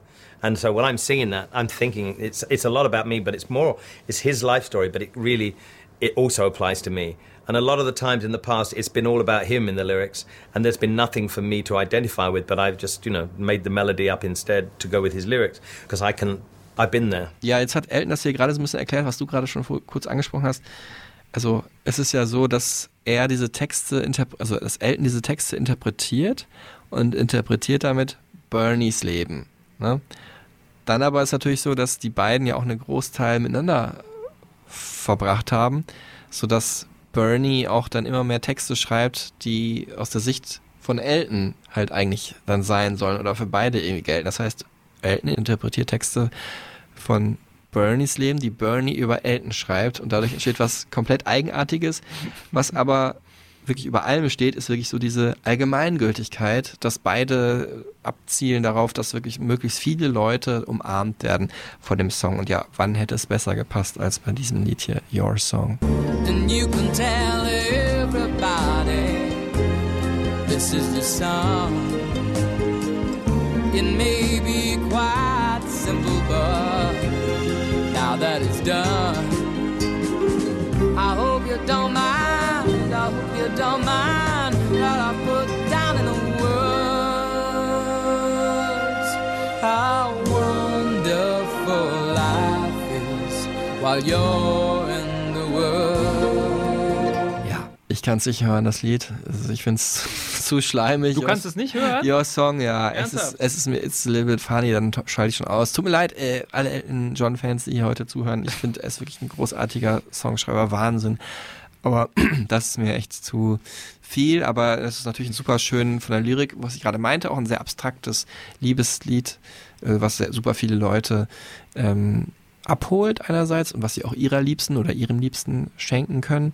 Und auf der anderen Seite ist es natürlich wieder so ein bisschen Meta, ne? Wir haben vorhin ja darüber gesprochen, dass er auch Songs viel hat, die übers Musikmachen gehen. Ja, ähm, und auch durch Musik machen einem auch ein bisschen kaputt gemacht werden können. Mir wurde dieses Lied aktiv kaputt gemacht durch jeden Schulchor, durch jede, keine Ahnung, Youth Group oder sonst wo, wo man dann äh, Popsongs der letzten 40 Jahre gesungen hat, weil jetzt singen wir ein Lied zusammen. Und wenn dann Your Song gesungen wird und dann kommt die Stelle mit dem Sculptor, von wegen, if I was a sculptor, but then again, no, und niemand rafft, wie man das singen soll, oder alle versuchen das überzuperformen auf eine Art, dann, da, äh, ich konnte den Song jahrelang nicht hören. Derjenige, der das Lied an mich rangebracht hat, war Mike Skinner, The Streets. Der hat Your Song irgendwann gecovert in so einer zuckersüßen, zwei Wochen altes äh, Hundebaby-Version quasi. Der hat das so herzzerreißend süß gesungen, dass ich erst wieder gemerkt habe, Gott verdammt, was ist das für ein schönes Lied. Erst muss jemand, der überhaupt nicht singen kann, dieses Lied singen, damit ich erst den eigentlichen Wert darin wieder sehe. Schwierig, aber es ist so passiert. I hope you don't mind, ist mir gerade wieder in den Kopf Ja, ja. gekommen. Ich dachte, du meintest, als es dir verdorben wurde durch eine Werbung. Ich glaube, der war irgendwie in der deutschen, deutschen Fernsehen auch jahrzehntelang irgendeine Werbung und das kann ich auch nicht mehr sehen. Kann Naja. auch sehr gut sein, ja. Wir kommen jetzt auf jeden Fall, speaking of Jahrzehnte, in die 80er. Ähm, Elton John hat Ende der 70er Jahre nach diesen ganzen West Coast infusierten, souligen, ja, zwischen Balladen und Rock'n'Roll-Songs am Klavier, hat Elton John Ende der 70er Jahre versucht, in Disco einzusteigen, hat nicht so gut geklappt. Don't Go Breaking My Heart war so der erste Hit, aber dann ging nicht mehr viel weiter. Und deswegen hat er sich da zurückbesinnt, Anfang der 80er, auf das, was er nämlich am besten kann. Ne? Balladen und über äh, das Musikmachen singen oder über Musik singen, wo wir gerade schon dabei waren. Das passiert natürlich auch in diesem Song hier. Wobei im Konzert hat er da eine schnellere Version gespielt von Sad Songs. Es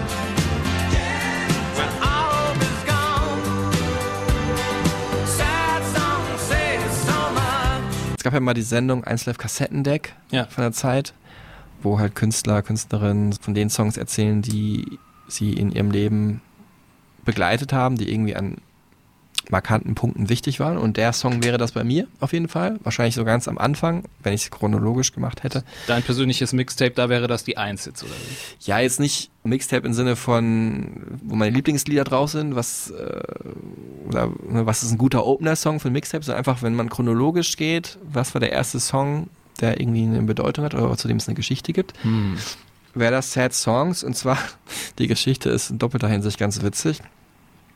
Mein Papa hat mir das auf Kassette aufgenommen. Ähm, hat mir früher immer, das war so unser Ding, äh, war auch schon ganz in jungen Jahren total musikaffin. Mein Vater war auch DJ, hatte eine riesige Plattensammlung, also das als Nebenjob mal gemacht. Und äh, hat übrigens jetzt auch Elton John in Berlin gesehen, ähm, ein paar Tage bevor wir in Köln waren. Und äh, ja, das Lied hat er mir aufgenommen und natürlich sich andere Sachen. CC Catch und Sandra und Pet Shop Boys und äh, The Cure waren auch mit drauf und ähm, wie hieß die noch? Kim Wilde. Und ähm, dann habe ich irgendwie äh, so ein paar Monate später, also ich habe das Lied super oft gehört, auch die ganze Kassette super oft gehört.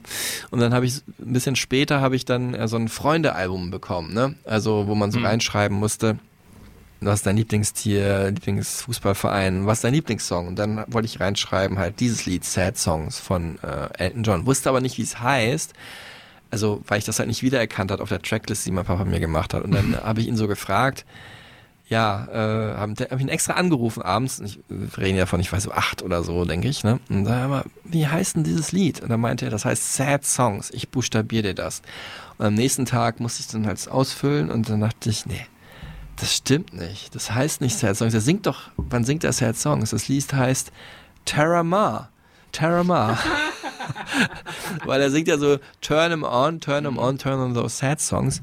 Und ich war, also ich dachte jetzt nicht, mein Papa ist ein Idiot, aber ich dachte, ich habe ihm das irgendwie falsch gesagt oder haben irgendeiner vorbeigeredet. Das, und dann habe ich tatsächlich in dieses Freunde-Album reingeschrieben.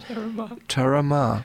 Und das hat heute noch, äh, Grüße raus an dich. Ja, ich glaube, Kati, äh, Katja hat's, oder ich weiß nicht mehr, von wem das Album war, würde auf jeden Fall ähm, gut passen, weil das früher meine Grundschulfreundin war. Und das sagt ja zwei Dinge über mich. Einerseits, dass ich auf jeden Fall ähm, super rechthaberisch bin, auch wenn das Gegenteil eigentlich schon erwiesen ist. Ich weiß nicht, wie du drauf kommst. Und das zweite ist, ich meine, Sad Songs. Es geht ja darum, ne, dass in traurigen Zeiten die äh, Stimme eines Sängers oder einer Sängerin, die ebenso traurig ist, äh, der die Probleme halt schildert, die man vielleicht mit dem oder der teilt, dass es einem dadurch besser geht, ne, durch traurige Lieder eben. Und ich Mhm. meine, sieh mich heute an. Ich bin der äh, traurige Indie-Musik-Lover Number One, wäre mein, äh, wäre mein Insta-Name oder so, oder meine E-Mail-Adresse in den 90ern gewesen. Ja, es ist, äh, also ich meine, Radiohead, The Smiths, My Bloody Valentine, you name it, alles irgendwie so eine gewisse Melancholie äh, durchzieht diese Songs und das hat irgendwie, ja, wahrscheinlich hat Elton John so mein Leben geprägt. Ja, aber es zeigt auch wiederum ganz klar, auf was man hört in einem guten Popsong. Und wo Leute sagen, der Songtitel muss der Teil sein, wo die Hook losgeht, das ist das prägnanteste. Der eine Teil der Melodie, wo sich alle daran erinnern, es wohl verwundert überhaupt nicht, dass Sad Songs nicht so ganz bei dir hängen geblieben ist, mehr als, sondern mehr Terramar. Terramar hätte das Lied auch Turn 'em On genannt, das hätte ich meinem Papa geglaubt. Naja. ähm, ja, 80er Jahre, Elton John auf jeden Fall der Superstar, neben, oder muss man schon sagen, hinter Madonna, Michael Jackson, Prince und auch ein bisschen hinter George Michael, aber natürlich, äh, weil er natürlich auch schon ein bisschen länger dabei war und nicht das neue große Ding ist, aber wahnsinnig viele Platten auch verkauft da. Ähm, ja, Nikita zum Beispiel auch einer der Lieblingssongs meines Papas und wir haben ja gerade schon über I'm Still Standing gesprochen. Ja. Auch irgendwie ein Song, der heute auch wieder funktioniert, durch den Film natürlich auch, aber der auch viele jüngere Fans abgeholt hat, ähm, die vielleicht über die äh, sein Album, wo er die Duette drauf hatte, worüber wir gleich auch noch sprechen werden mit Mhm. jüngeren Künstlern, äh, Stichwort Dua Lipa und Britney Spears und so, äh, reingekommen sind. Aber das ist ein Song, der heute auch ne, wieder super viel geklickt wird. Haben wir vorhin auch schon mal gesprochen. I'm Still Standing, einfach Ja. sein ewiger Hit. Ne? Und das und auch vollkommen zu Recht, wie irre der Aufbau dieses Songs ist. Die, das Drama, welches sich da ja. abspielt. Es geht schon mit, auf Sekunde eins geht's los. Da, da, da, da, alles in Moll und plötzlich ist es in Dur und dann geht's rein in die Bridge, die einem dann auch schon mal irgendwie so gegen die Wand drückt, äh, bis dann der Chor reinkommt mit dem Yeah, Yeah, Yeah. Es ist irre. Das ist einfach so, es ist so dermaßen auf 180, dieser Song. Ähm, dass der einfach so, wenn du ihn auch nebenher hörst, dass deine Aufmerksamkeit komplett äh, gespult wird, zum Beispiel im Radio. Also was Pop-Radio-Songs angeht, war dieser Song einfach so dermaßen der Hinhörer. Ja, Wahnsinn. Irre. Und das ist auch so bei äh, meine Freundin zum Beispiel, als sie den äh, gehört hat, das erste Mal in dem Film, also sie kannte das Lied natürlich auch, aber wie das dann ne, nicht so im Radio mal nebenbei lief, sondern halt in dem Film akzentuiert war, ne? Total Die, leise. ja, am Vollkommen Anfang ne, mit, die mit Piano-Version und dann geht's halt ab. Ne? Wir haben vorhin Ja. darüber gesprochen, das ist echt ein Ding, was dich mitreißt und äh, muss man sich fast schon, muss man sich fast schon zu bewegen und mittanzen, also Wahnsinnsding. Und ist auch auf jeden Fall eine Hymne irgendwie geworden, auch in den letzten Jahren nochmal in meinem Leben. Bin dem Song auch sehr dankbar. Und das Einzige, was ich immer schade fand, dass die zweite Strophe, ich finde die Strophe halt auch gut, Hm. ähm, so kurz ist. Ne? Singt ja wirklich nur zwei, drei Zeilen und dann geht schon wieder der Refrain. Ist natürlich klassisch Radio-Pop-Format, aber ich denke, da hätte man noch ein bisschen mehr äh, Zeit sich gönnen können, vielleicht. Kill Your Darlings. Tja, Das ist immer nur eine Sache im Spotlight und dann. Ne? Äh, die 90er Jahre, ja, eigentlich begann die schon irgendwie so ein bisschen im Jahr 87 für ähm, Elton John. Er, ja, damals äh, in der Zeit stark unter Drogen stand, also Kokain, Gras, Tabletten, Alkohol natürlich eh. Ähm, und das ist auch das Einzige, was er wirklich ähm, bereut in seinem Leben. Also wahrscheinlich sind so ein paar Sachen mehr, aber das, was er am meisten bereut, das hat er auch in diesem äh, Proust-Questionnaire, auf den ich jetzt nochmal zu sprechen komme, beantwortet. Äh, Your greatest regret. Und dann hat er gesagt halt Addiction, also seine Abhängigkeit und seine größte Errungenschaft ist halt, dass er trocken geworden ist. Und das, was ihm am allermeisten wert ist, sind halt seine, ja, diese Sobriety Coins, wie sagt man, also diese kleinen Medaillen, die halt aussagen, wie lange man keine Drogen mehr genommen hat Mhm. oder keinen Alkohol mehr getrunken hat. Und inzwischen auch wirklich seit Anfang der 90er ist er trocken. Und äh, damals hat er dann tatsächlich durch diesen Kokskonsum wahrscheinlich vor allem sein, äh, musste sich einer Kehlkopfoperation unterziehen und konnte deswegen auch dieses hohe Falsett nicht mehr äh, treffen. Musste da wirklich wieder komplett neu zu singen lernen, wobei man sagen muss, heute ist er 76, dieses Falsett würde er heute eh nicht mehr treffen. Aber auch in dem Alter schon hat er das verloren und ja, auf jeden Fall eine Zeit, die ihn stark geprägt hat, aber ja, er da irgendwie auch trotzdem bestärkt daraus hervorgegangen? I think everything that happens, uh, like you know the tragic things that have happened in the last few years, everything that happens, like the drugs, the things you have to overcome, the battles in your life, make you a much better person if you're willing. To, if you're willing to change and be honest. Um, and I'm still willing to accept that I, you know, there are some things about me that I have to change, um, and that every day is a learning curve. I think if your personal life is happy, and you have peace of mind, and you're happy within yourself, um, or more or less happy within yourself, I think you know you're always questioning your, your yourself and criticizing yourself. But I'm, you know, I'm, I'm I'm probably as stable as I've ever been in my life, and I think that has to influence what you do. You know, I, I'm not a I'm not a tortured soul anymore, and I have been a tortured soul, and I don't want to be a tortured soul. It's fucking horrible. So um, I've been I've been through that in my life. Er hatte dann schon äh, in Anfang der 90er Jahre zwei Nummer 1 Hits, Sacrifice und ja, Dawn of the Sun haben wir gerade schon gehört mit George Michael im Duett. The One war ein von Kritikern und von Fans gefeiertes Album. Äh, dann hat er so ein Britpop, ja, von Britpop beeinflusstes Album gemacht, Made in England. Fand ich jetzt ging so. Überhaupt 90er Jahre verglichen mit den 70er Jahren fand ich den 70er Jahre Elton schon besser, muss ich sagen, 80er Jahre auch. Damals war er dann schon eher altes Eisen, aber er kam ja nochmal zurück.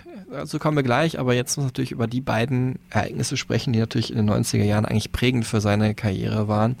Und das ist zum einen natürlich äh, der Disney-Film König der Löwen. Ich spiele jetzt mal einen Song an. Äh, wenn Kinder uns zuhören, das ist jetzt auch für ein Highlight, oder Kinder von damals uns zuhören, welchen willst ist du ein Kind von damals mit dir im Studio. also welchen willst du hören? Äh, Circle of Life oder Can You Feel the Love Tonight? Boah, äh, Circle of Life. Okay. Tours. Ja,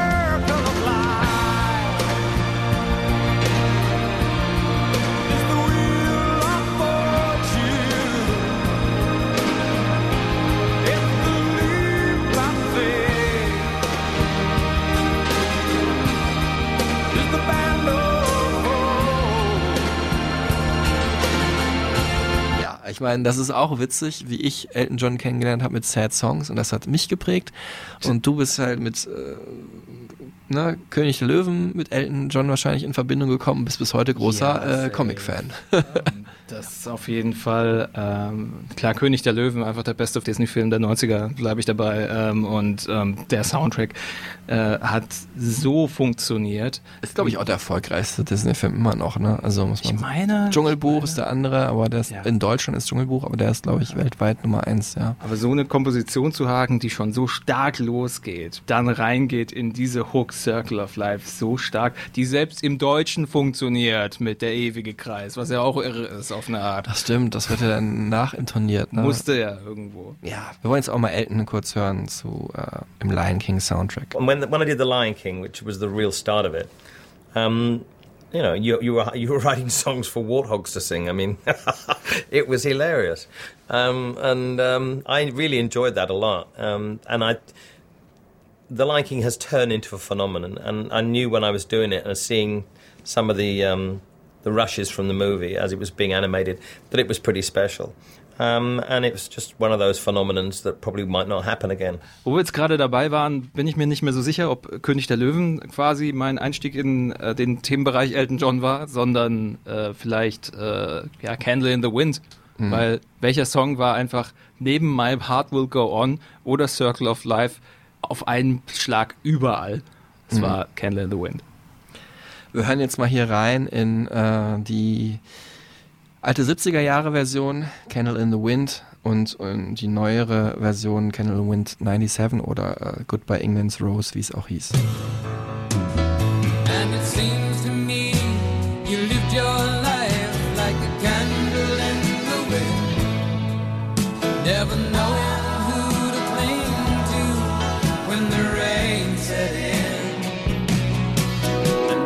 Footsteps will always fall here along England's greenest hills. Your candles burned out long before your legend ever will.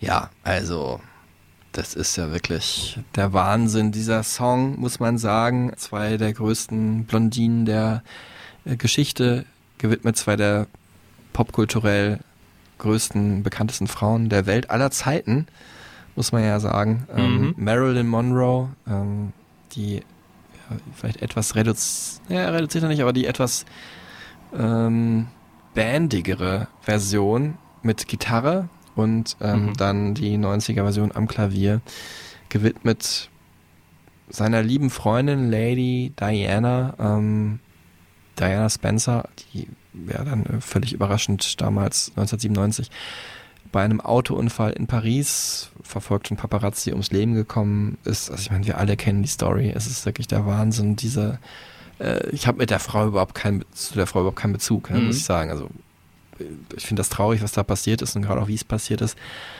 Aber diese Anteilnahme dann, wie die ganze Welt irgendwie hat das Gefühl kurz stillgestanden ist und Milliarden Menschen da irgendwie Fernsehen geschaut haben, als die Beerdigung war oder Ja. ähm, oder halt wie viele Hunderttausende dahin gepilgert sind, um da irgendwie einen Moment dabei zu sein, was ja eigentlich gar keine Rolle spielt, aber einfach nur um diese Frau die Ehre zu erweisen, das hat mich krass Mhm. berührt, muss ich die sagen. Frau, die ja das englische Königshaus für eine ganze Weile was menschlicher gemacht hat oder Ja. populärer gemacht hat, überhaupt in dieses Cool Britannia-Ding mit reingeführt hat. Ähm, und die dann so tragisch verstorben ist, leider. Diese ganze Geschichte war ja so dermaßen filmisch auf eigentlich äh, so, so dermaßen dramatisch und tragisch, dass dann so einen großen Song nochmal zu nehmen und auf eine aktuelle Version zu bringen, die dann quasi diesem ganzen royalen Hintergrund irgendwie eher näher kommt als die originale Bandversion. Und dann, das passt eigentlich so. Das Ach, ist ist eigentlich, der so, es ist so ein tragischer, aber passender Abschluss äh, eigentlich. Den, Ja, und vor allem, man kann ja auch nicht, du kannst ja nicht so schnell so ein, ne, wenn man jetzt ein, hättest ein neues Lied nehmen können, das ist ja gar nicht möglich. Und dann dieses Nee. Lied, was natürlich schon bekannt war, aber es war jetzt auch nicht so der allerbekannteste Hit von Elton ever. Mhm. Ähm, und es passt natürlich auch, weil damals halt ging es auch um eine wichtige Frau, Marilyn Monroe, ähm, die ja auch unter ganz schwierigen Umständen gestorben ist, muss man ja auch sagen. gelebt Und, hat auch. gelebt, ne, wo sie ja eigentlich, sagen wir mal, die erste weibliche Selfmade-Unternehmerin in Hollywood war, was viele Leute vergessen, ne, weil sie gesagt hat, ich mache jetzt mein eigenes Ding, ging nochmal an, ähm, an den Broadway, mach Theater, ich bin nicht nur ein Sexsymbol oder das Blondchen, das dumme Blondchen, was sie eigentlich immer spielen musste. Und die Leute, oder die, zumindest die Filmmacher wollten sie, oder die Filmproduzenten, wollten sie immer in dieser Rolle sehen, bis sie Hm. dann eher in späten Jahren ihren, ihrer Karriere auch respektablere Filme gemacht hat, aber dann natürlich durch diese Öffentlichkeits, ja, diesen Wahnsinn der Öffentlichkeit, genauso wie Lady Diana, deswegen passt es auch leider auf traurige, tragische Weise so perfekt zusammen, Mhm. dass dieser Song halt, dieser eine Song über beide geht. Ähm, genauso wie Lady Diana dann wirklich da den Paparazzi mit zum Opfer gefallen ist, weil sie immer wieder Fotos von ihr gemacht haben und ähm, sie eigentlich in der Öffentlichkeit stattfand und überhaupt Mhm. kein Privatleben hatte und dann an einer Überdosis gestorben ist. Was ja dann auch wiederum eine gewisse Parallele hat zum Leben von Elton John, der also Elton John kann sich nicht auf die Straße gehen. Ja. Der kannte genau diesen Struggle, einfach nicht mehr zu existieren als Privatmensch, sondern immer Elton John zu sein, immer der Star zu sein, immer diese übermenschliche Figur. was Elton John und Lady Diana weiter verbunden hat, ist seine Benefizarbeit. Ähm, ich habe es schon öfters gesagt, wahrscheinlich alle Künstler, über die wir hier in diesem kleinen Podcast sprechen, haben ganz viel Charity gemacht. Wir erwähnen das nicht immer. Das ist Asche auf unserem Haupt auf jeden Fall. Aber bei, bei Elton John müssen wir es erwähnen, weil das wirklich ein ganz großer Teil ist von dem, was ihn ausmacht. 450 Millionen Euro hat er schon gesammelt mit seiner AIDS Foundation, die ja Anfang der 90er als AIDS ein Riesenthema war auf der ganzen Welt. Heute ist es auch noch, ist, zum Glück ist es halt die Krankheit nicht besiegt, aber in ihre Schranken gewiesen worden.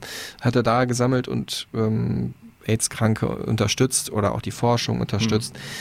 Ich meine, es sind die 80er gewesen. Vieles war jetzt nicht so hundertprozentig klar. Mhm. Ähm, der Aufklärungsstand war noch ein ganz anderer und vor allem die, die Hysterie und auch die Angst war ja auch riesengroß. Also, dass er so dermaßen als Charity-Giver quasi so und als Elder quasi si- sich dann äh, eben so oh, dass er eben so viele Charities gemacht hat und dann auch als Elder in der LGBTQ-Community dann äh, angesehen wurde.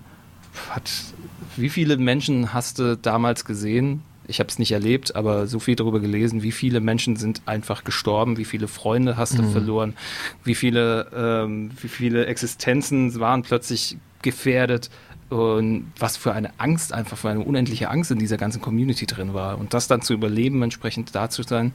Ähm, und auch mit einer Lady Di, ähm, die ja auf einem ähnlichen Stand war als Ikone der LGBTQ-Community. Mhm. Ähm, was da für eine, was für eine riesengroße Trauer dann auch eben da war, als diese Frau, die sich offen hingestellt hat und eben AIDS-Kranke besucht hat im, äh, im, im Krankenhaus. Mhm. Ähm, Die Hand gegeben hat und so. ja, ne? absolut, Oder wo die einfach, wo, wo niemand denen die Hand geben wollte, wo niemand einen AIDS-Kranken ernsthaft irgendwie was zu tun hatte, weil alle Angst hatten und keiner eine Ahnung. Das, ähm, da ist eine Verbundenheit da gewesen. Ja.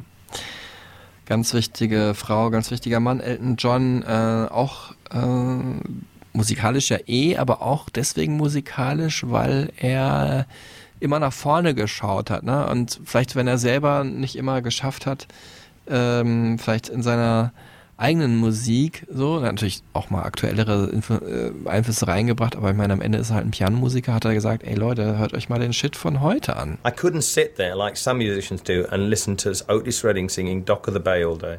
I mean, I love Otis Redding, and I think Dock of the Bay is one of the greatest songs ever written and one of the greatest records. But I know it back to front. I used to play it on stage. I don't want to hear it, you know. If I hear it on the radio in the car, fine, fair enough. But I'm not going to sit at home and play it. And most musicians of my age, they still sit there and play Motown records and blues records that they've heard a million times. There are other things out there. There are newer artists who are making great music. For fuck's sake, get off your backside and stop living in the past. It's like you know, hello. How many times can you hear a 12 bar blues and get off on it? It's like, come on. And I just drive me mad when I read some of my peers in, in, in interviews saying, oh, well, nobody makes great music anymore. I just listen to, you know, the old great. It is old and it is great and it's what we were all influenced by. But there is other stuff out there. And I think that's why I don't mind getting older because I know as far as I'm going, I read a quote from Brian Eno the other day and they said, you know, what's your. F- favorite record from the past. He said, "I'm not interested in the past. I'm only interested in the future." And to to a certain extent, I agree with that because I never listen to my own records. I'm only interested in what I'm going to do next. And I don't think you can look backwards. You must look forwards. Wo wir gerade von äh, kein Blatt vor den Mund nehmen sprachen. Ja. Was mich da äh, besonders überrascht hat, war die Zusammenarbeit äh, mit Eminem dann. Ne? Das war ja auch äh, in den Nullerjahren ähm, der Fall, wo natürlich die Überraschung daher rührte, dass Eminem ihn ja auch ganz schön gedisst hat und sehr als sehr schwulenfeindlich galt in seinen Texten. Aber ähm, Elton John hat halt ein bisschen hinter die Fassade geblickt und gemerkt hat, es war gar nicht so und Eminem hat von Anfang an halt wirklich für einen großartigen äh, Musiker oder Texter vor allem gehalten. Hm. When he asked me t- to perform at the Grammys, I thought it was very funny because of all this crap that people have said about his lyrics and all these people getting, uh, he's anti-gay, he's anti-this and that. He's just, I mean, I knew he wasn't. Eminem is a cool guy and he's a brilliant guy. He's like a Dylan of his of the Rat. And I wanted to work with him just to. And when we went into the rehearsal, the first rehearsal we had, um, when he started rapping, I mean, I went. He, was, I mean, it was brilliant. And then this kid sent shivers up my spine. And I loved his album. I thought his album was by far the best album last year. It should have won Grammy of the Year. Fucking Steely Dan, give me a break. It's a joke. Anyway, but Marshall Mathers album was a class apart. It's brilliant, and I wanted. I was so thrilled to be working with someone so young, and and and cool, and I loved him, and I loved the people around him. I liked him. I loved his attitude. It's, it's what rock and roll's all about, isn't it? It's just you know, it's not, not about you know, the being nice and everything like that. It's about you know, it's about winding people up. It's about pushing buttons and saying, "Listen, think about this, think about that," and that's exactly what he does. And I'm think he's brilliant. Hat er da gesprochen von der Marshall Mathers LP, Mhm. von der ersten Eminem, die er so geil fand, Mhm. die äh, Grammy äh, hätte gewinnen sollen, Album Mhm. of the Year? Ja, ja. Krass. Und Steely Dan ist es geworden? ja, okay. Hat sich zum Glück ein bisschen was geändert bei den Grammys, aber auch äh, es, ist, ist noch nicht so weit, dass wirklich Mhm. die Musik vor allem ehren, die aktuell relevant ist. Es ist dann doch immer noch stark der Blick zurück auf die alten Größen der Musik, ja. Aber schon irre, sorry, wenn ich einspringe, aber Eminem war ja wirklich ein ausgestreckter Mittelfinger auf alles, was irgendwie drumherum war. Mhm. Ne? Also entweder die Meinung von Kritikern, äh, die Texte waren heftig, die Gewaltfantasien, die er verbreitet hat, waren fragwürdig. Ähm, die Songs waren stellenweise vollkommen brillant. Und ähm, die Atmosphäre, die er aufgebaut hat, der war, der war einfach so ein fertiger Charakter. Meinst du, das hat Elton John auch so ein bisschen angetrieben? Ja, der hat ja, er gerade gesagt er ist ein Rock'n'Roller gewesen, der Eminem, obwohl er Rapmusik gemacht hat. Aber es geht darum, halt die Leute wach zu rütteln und zu zeigen, ey, das hier passiert. Und auch wenn es unangenehm ist, diese Wahrheit, äh, schaut euch das an. Und er hat halt diese unangenehme Wahrheit vom harten Leben in Detroit äh, in ähm, ja, Poesie und Humor äh, verwandelt, Eminem, und natürlich auch einen, einfach einen geilen technischen Flow dabei gehabt. Also Wahnsinnsding, also das finde ich an Elton halt echt super, dass er da äh, wirklich immer up to date ist. Ähm, ich fand ihn auch äh, in Kingsman 2 äh, wirklich super witzig, wie er sich selber verarscht hat äh, und da als praktisch äh, gekidnappter Superstar im Varieté von der Bösewichtin Julian Moore gespielt hat. Taron Egerton natürlich auch da der Hauptdarsteller gewesen, zufälligerweise. Mhm. Ja. Und ähm, ja, aber so richtig zum Vorschein kam das natürlich in den letzten Jahren, was er so eigentlich für eine aktuelle Spürnase hat. Oder sagen wir mal so, er scheißt drauf, was jung, was alt ist, er will einfach mit guten Musikern zusammenarbeiten. Und Musikerinnen, Mhm. äh, kam hervor natürlich in den Lockdown-Sessions. Und da wollen wir jetzt hier als letztes noch mit drüber sprechen. Ja, also Britney Spears hat mitgesungen, die war natürlich das, äh, der Name Lockdown Sessions sagt's natürlich, das war halt im Jahr 2020 ungefähr, da war sie auch nicht mehr der allergrößte Star, aber natürlich eine Sängerin, die auch wichtig für die LGBTQ-Szene war und, oder ist und das mit Elton verbindet.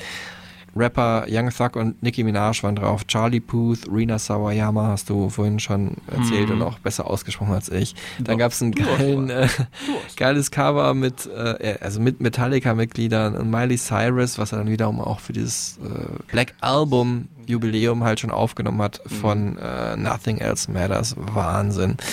Übrigens, letztes Mal hatten wir ihn auch schon, äh, ja, wo wir gerade bei Rockmusik sind, in der Queens of the Stone Age Folge mit Kollege Jochen Stiemann, Fairweather Friends hat er ja das Klavier gespielt. Auch dahin ist er also praktisch super offen. Mhm. Lil Nas X war noch mit dabei, äh, auch ein super, ja, openly gay, ähm, LGBTQ-Rapper. Äh, und Eddie Vedder von Pearl Jam, das hat mich dann gefreut als, als alten Grunger. Aber natürlich der Song, der über einem schwebte und jetzt kommt auch endlich äh, die meisten Klickzahlen bei Spotify heute von Elton John Songs. Ähm, über eine Milliarde, ich glaube 1,5 Milliarden, ist der mit Dua Lipa gewesen. Wirklich ein Mega-Hit. Cold, Cold Heart. Cold, cold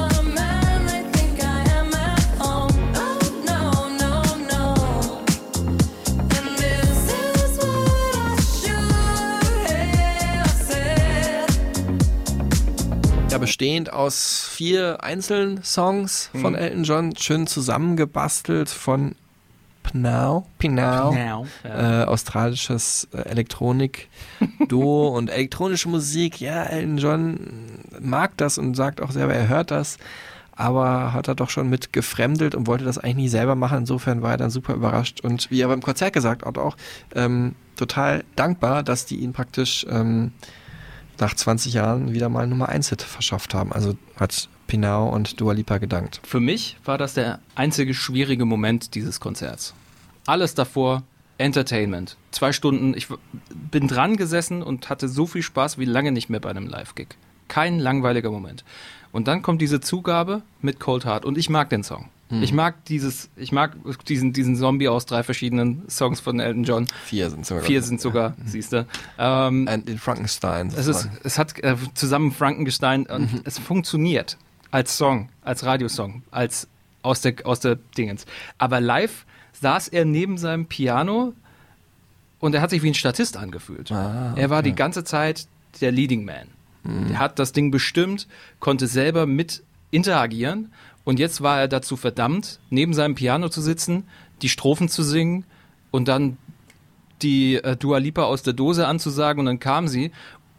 Und ich weiß nicht, es war nur meine Interpretation, aber für mich sah er so aus, als würde er die ganze Zeit nicht so ganz wissen, was soll er jetzt machen, während dieses Ding neben ihm dudelt. Ja, natürlich wenn er äh, nicht am Klavier sitzen kann, dann muss er sich erstmal überlegen, was er macht. Ne? In allen anderen Songs sitzt er eigentlich am Klavier. Ja. Oder fährt sogar mit dem Klavier durch die Bühne. Das ist ja wie so ein, wie, wie so ein, wie so ein Jahrmarkt, nicht Karussell, aber Ja. du weißt, diese Jahrmarktgeschäfte, die dann so, wo man so rumfährt mit dem Auto, so sah es doch teilweise aus.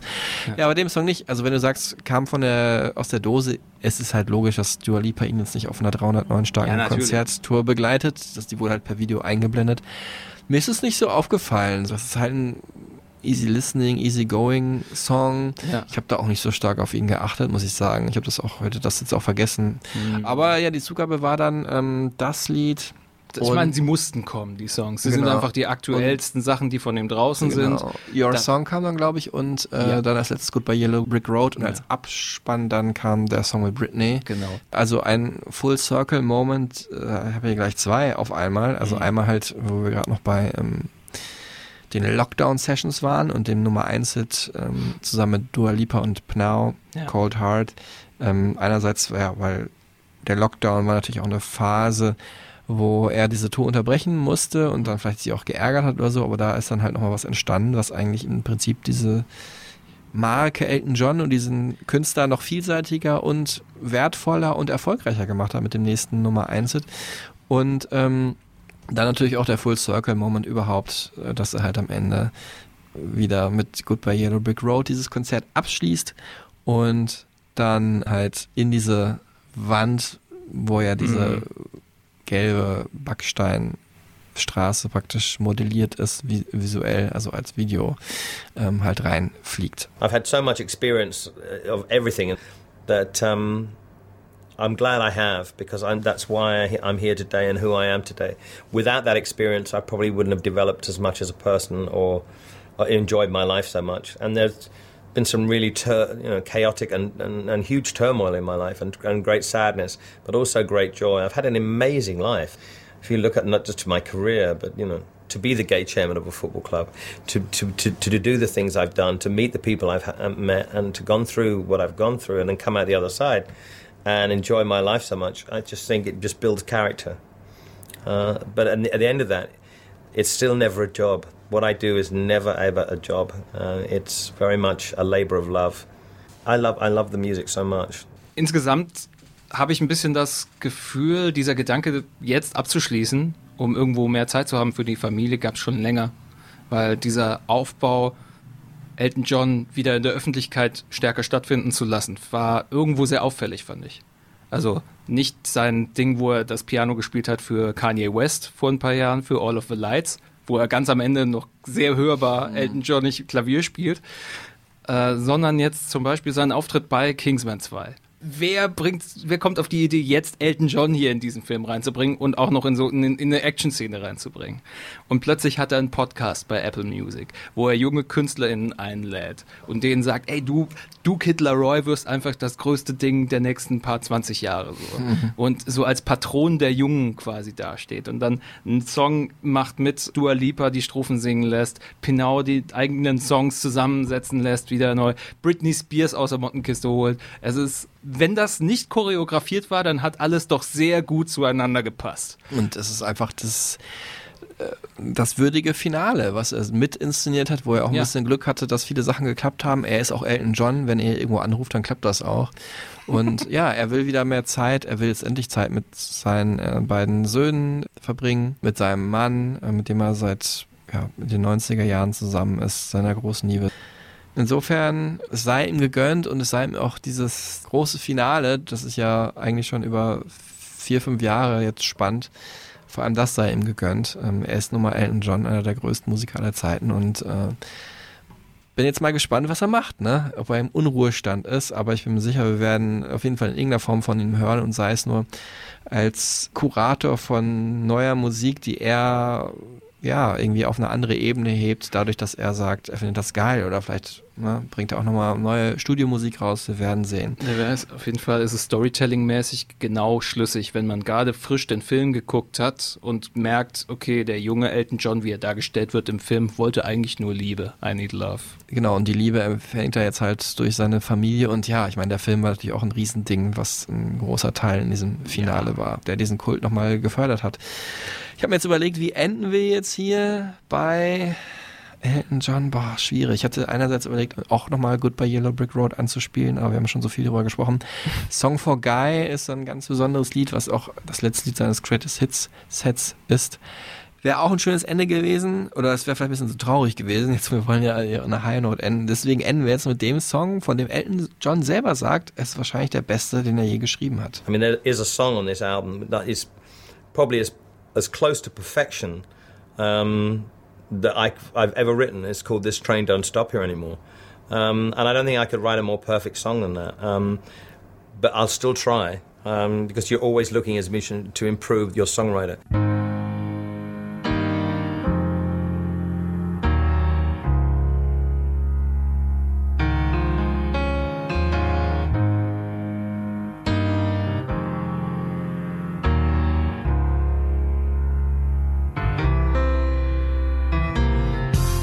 Ja, da glimpern schon die ersten Klavierakkorde von eben diesem Song This Train Don't Stop Here Anymore. Und die Gänsehaut breitet sich schon aus über meinen gesamten Körper.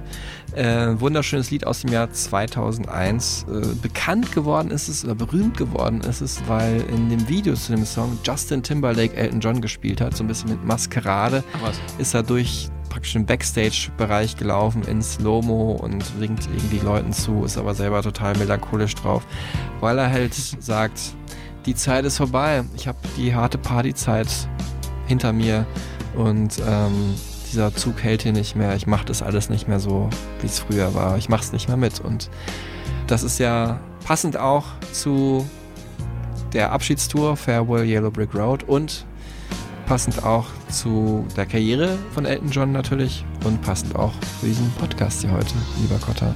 Da müssen wir erstmal hinkommen, in einem hohen Alter so abzuliefern, wie ein Elton John das gemacht hat. Bis dahin freut es mich, dass ich hier jetzt mit dabei sein durfte.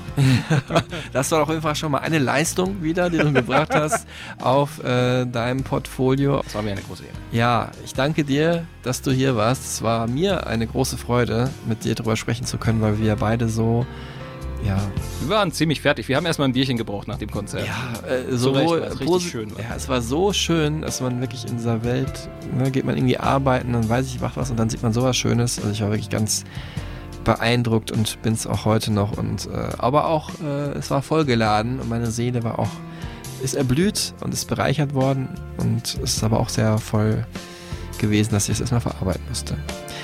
Ähm, insofern, der Podcast heute hat auch seinen Teil dazu beigetragen. Vielen Dank euch fürs Zuhören und apropos Zuhören, wenn ihr alle Elton John Mega-Hits hören wollt, wir haben wie immer eine kleine ähm, begleitende Playlist bereitgestellt. Äh, Kotta und ich, wenn die zusammen kompilieren, die Stereotypen Super Tunes von der Folge 79 Elton John mit äh, großartigen Songs von ihm drin und ähm, gerne auch unsere Podcast hier äh, liken und teilen und weiterempfehlen, wenn ihr meint, das ist eine gute Sache, die wir machen. Und ähm, ja, dann bleibt mir eigentlich nichts mehr übrig, als euch einen schönen Sommer zu wünschen. Habt hoffentlich eine gute Zeit, irgendwie in der Sonne, in Cannes vielleicht oder in Nizza, wie John damals bei Amstel Standing.